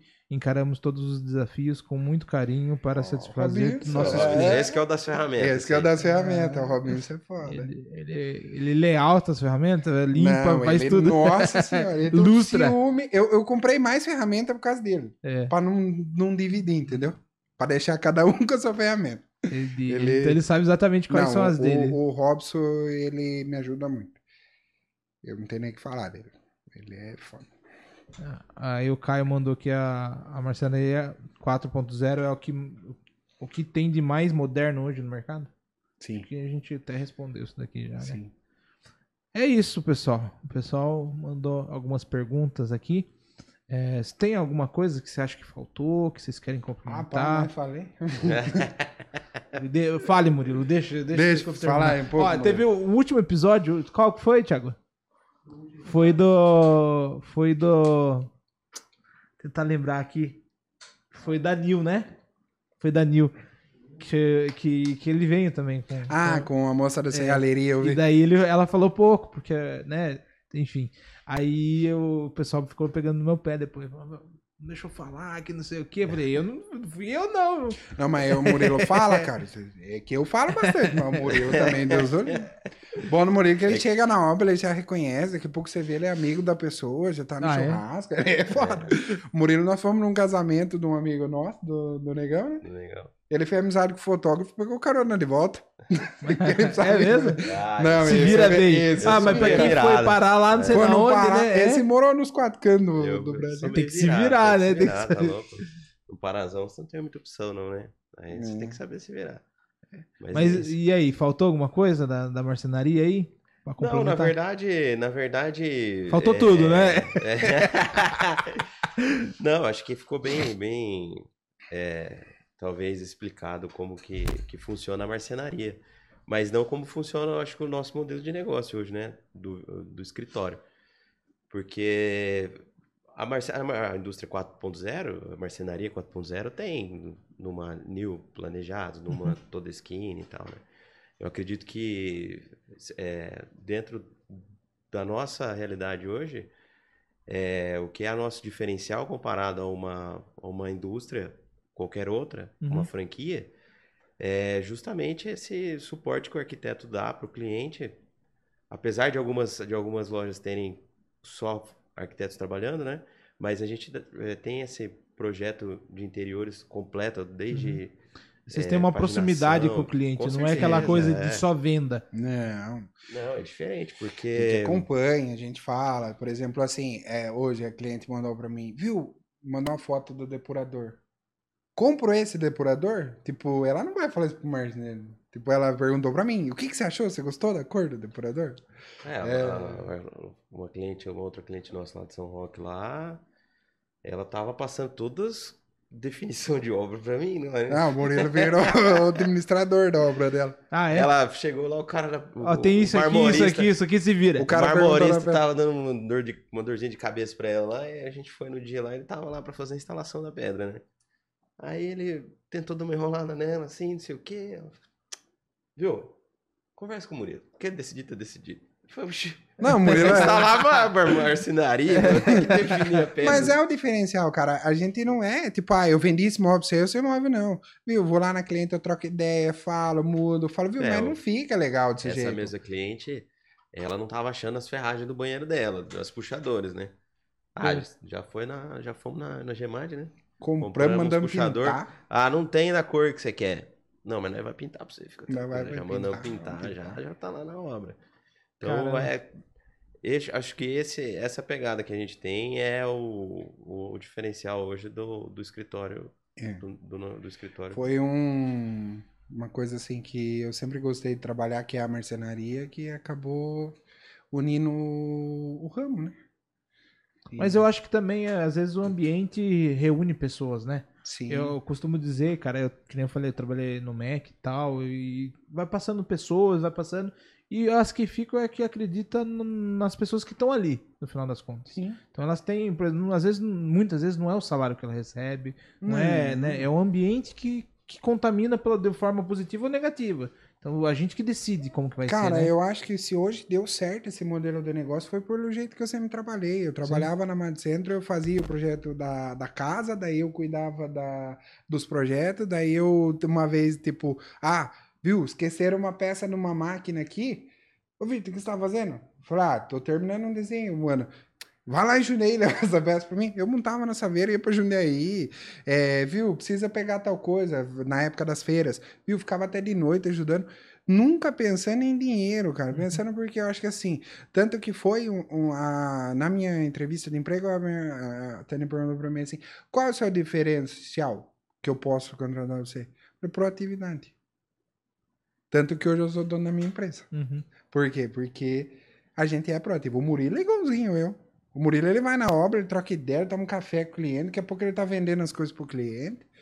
Você começa ele termina. Não, é, uma, é isso que é. E aí uniu isso aí. Eu, eu sempre quis. O Murilo, quando veio parar pra cá, ele tra- nós trabalhou junto, né? Uma época lá no meu irmão. Daí depois o Murilo foi pra, pra, Soro- pra São Paulo, acho. Foi. Daí que você foi lá na São Decorar. Paulo. E eu, daí eu sempre, quando eu comecei a trabalhar, que daí eu falei, não, acho que agora eu realmente quero seguir nesse ramo no marcenaria. Eu fui na ranqueira da loja que ele tava trabalhando. Eu falei, viu, vambora trabalhar. Daí ele falou, mas eu peço conta agora? Eu falei, pode pedir. E veio embora mesmo, louco. Acreditou em mim e tá dando certo. Estamos desde, tá, quanto? E Não nem, e nem, e nem, nem sabia como que ia ser, né? Não, Nem perguntou Não, detalhes. nós foi se acertar valor, acho que um mês, mês depois. depois. Tá trabalhando. E aí, quanto que eu vou receber esse mês, né? Vamos ali. Eu falei, venha, se você precisar, tanto que deu certo. Eu acho que eu e ele se entendem pra caramba. Nós briga também, mas... É, A briga é normal. é, é uma risada. Eu vou fazer a última pergunta pra liberar vocês. Ó, já é 10 e pouco da noite aí. né? Do mais de duas horas de bate-papo aí. É, vamos lá. Eu não sei se se encaixa aí. Se... O que vocês acham da área de construção civil e arquitetura sustentável? Tem mercado pro Brasil? O que você acha, Vitor? Eu acho. Eu acho que tem. Porque, meu, uma hora vai acabar, né? Uma hora a gente tá sugando muito, né, do mercado. O próprio MDF, o MDF, ele é de reflorestamento, ele não Sim. é uma madeira que você vai lá e corta. Sim. Então ele, ele é feito. Não é uma todo- madeira ilegal, né? Não, ele é uma madeira de reflorestamento. Pra chegar até a casa das pessoas tem É, uma puta tem burocracia. tudo. E as outras coisas mesmo, você não tava falando de pegar o restinho, de construir, eu acho que isso é, o- isso é, isso é o futuro. Sim. Eu acho que isso a gente tem que pensar e também cuidar um pouco melhor, né, do, do que a gente usa mesmo, né? Sim. Porque uma hora pode ser que acabe, cara. É, eu já bati nessa tecla algumas vezes aí em alguns episódios. Até tento não ser repetitivo muito, mas assim, hoje o Brasil não, não é um dos únicos, porque tem muito país aí que também não, não, se, não se preocupa com essa questão sustentável. Mas é o que você. Todo material tem uma emissão de carbono, né? E na Europa, por exemplo, tem muitos países que o que você emite dentro de uma obra, você precisa, por exemplo, replantar, você precisa. A emissão zero que chamam, né? Hum. Então o pessoal usa um outro material que vai absorver carbono e assim vai. Então, é, dentro da Europa inteira, praticamente é, é emissão zero carbono dentro de uma obra. Por isso que se utilizam construções mais sustentáveis. Aqui no Brasil, cara, eu acho que é, a construção é o segundo que mais poluente. Antes disso Tem é o. muito entulho, né? Isso é uma coisa que uma obra gera demais. É. A construção a seca, ela já diminui bem. Ah, bastante, bastante. Por exemplo, eu não tenho caçamba em construção seca. Não, preciso de caçamba. Reutiliza tudo, plaquinha, pedaço de placa. É, de- você vai, tira num pedaço, coloca no outro. Sim, reutiliza tudo. Mas é um dado interessante aí, o que mais polui é o agro, cara. Impre- Impressionante, né? Ele- muita gente não, não sabe, mas o, a, a parte da agropecuária, no geral, desde criação de gado, essas coisas, são os maiores poluentes depois da construção civil. E depois os carros. É meio doido, né? Mas, cara, olha o impacto que a construção em si ela, ela gera em todos os casos. Então, por exemplo, eu- todas, todas as marcenarias da minha vida que eu escuto falar, tem lá um, um caçamba ou um cantinho lá Não, o cheio no- de a coisa. nossa é diferente. Ah, é? A nossa tem uma indústria em Araçoiaba que ela faz, ela tem caldeiraria. Então ela vai, leva os tambor para nós, deixa Uhum. os tambor lá. Só que assim, a gente não pode ficar jogando muito plástico, senão tem problema no fogo lá deles. Então o resto de madeira a gente coloca todo nos tambor. Eles vão uma vez por semana, pega aquele resto, queima para poder fazer os Que legal. A gente tem essa, isso é uma coisa legal Uhum. que a gente faz com o resto de madeira que a gente utiliza lá, né? Então é uma parte que eu acho bacana também. Porque, tipo, teve situações que eu já pus caçamba também, mas porque eu não tinha esse contato. Daí Uhum. acabei através de um amigo que trabalha nessa empresa. Aí ele levou pra mim todos os tambores, a gente É, e tem separa. muita gente que não se preocupa com isso, né? Não, eu acho que tem que se preocupar. Tem que se preocupar porque, tipo, a gente tem que pensar no futuro, né? Sim. Não o nosso como de todos. Então, bom, acho que é isso, pessoal. Muito obrigado por vocês Obrigado. terem você. participado. Um papo legal, um papo longo, mas é isso aí, Fala, né? Vale a mano. pena pra, pra caramba. E não só isso, cara. Pra quem não sabe aí, tem que não, ah, não quero escutar duas horas de bate-papo aí. Tem os cortes, os, os pedaços mais interessantes a gente faz o trechinho lá, compartilha no nosso canal de cortes. É, além disso, a gente tá ao vivo no YouTube, no Facebook, né, Tiago? Tá- tá- tá- A cara dele é de sono já também. É, e a gente também depois coloca alguns Reels, enfim, todas as plataformas, quanto é, é, Instagram, TikTok, enfim. É, tem também, a gente tá em áudio e vídeo no Spotify. Então, esse episódio, é, assim que terminar aqui, provavelmente já sobe pro Spotify. O pessoal que tá aí na correria, né, dirigindo, consegue ouvir. Ou se quiser assistir lá no Spotify também, dá pra assistir. Quem não sabe, dá pra assistir. Tem áudio e vídeo lá no Spotify. E é isso, cara. Muito obrigado por vocês participarem. É, volte mais vezes. Quando a gente Obrigado. precisar. Precisar de nós também. Às vezes também tem gente do meu lado aqui, de vez em quando eu chamo, né, pra ser co-hoster. Dependendo do assunto, a gente fala, não, vem aí falar Quiser, sobre tal tamo aí. coisa. Fechou? Falar não eu gosto de falar. Querem passar o último recado? Ah, não, acho que Só agradecer só pelo agradecer. convite. Foi bem, foi bem legal. É isso Apesar- aí. Ninguém deixou você falar, Apesar de eu mas não ter falado muito. Não, participei, né? tô- Participei, não, ajudando, atrapalhando, o importante é participar, né? É, eu falei, eu não vou lá passar vergonha sozinho, né? Vamos... Eu ia vir sozinho, daí eu falei, ah, vou levar o Murilo, né? Gosto, não tem que levar, né? Tem que levar, alguém tem que passar vergonha junto, né? Brincadeira, mas é, foi, foi ótimo o Não, foi legal, foi legal. E é isso aí. Fechou? Fechou. Então, pessoal, todo mundo que acompanhou aí, muito obrigado. Obrigado pelas mensagens. O pessoal participou Obrigado. legal. É, até a mãe do Murilo tava aí. então é isso. Até a próxima segunda-feira. Lembrando que toda segunda-feira, às 8 horas da noite, a gente tá aqui. Dificilmente a gente falha, mas quando a gente falha, às vezes o Thiago avisa, que às vezes não dá tempo, né, Thiago? Então é isso. Boa noite a todos. Até o próximo episódio. Falou pra vocês. Boa noite, tchau, tchau.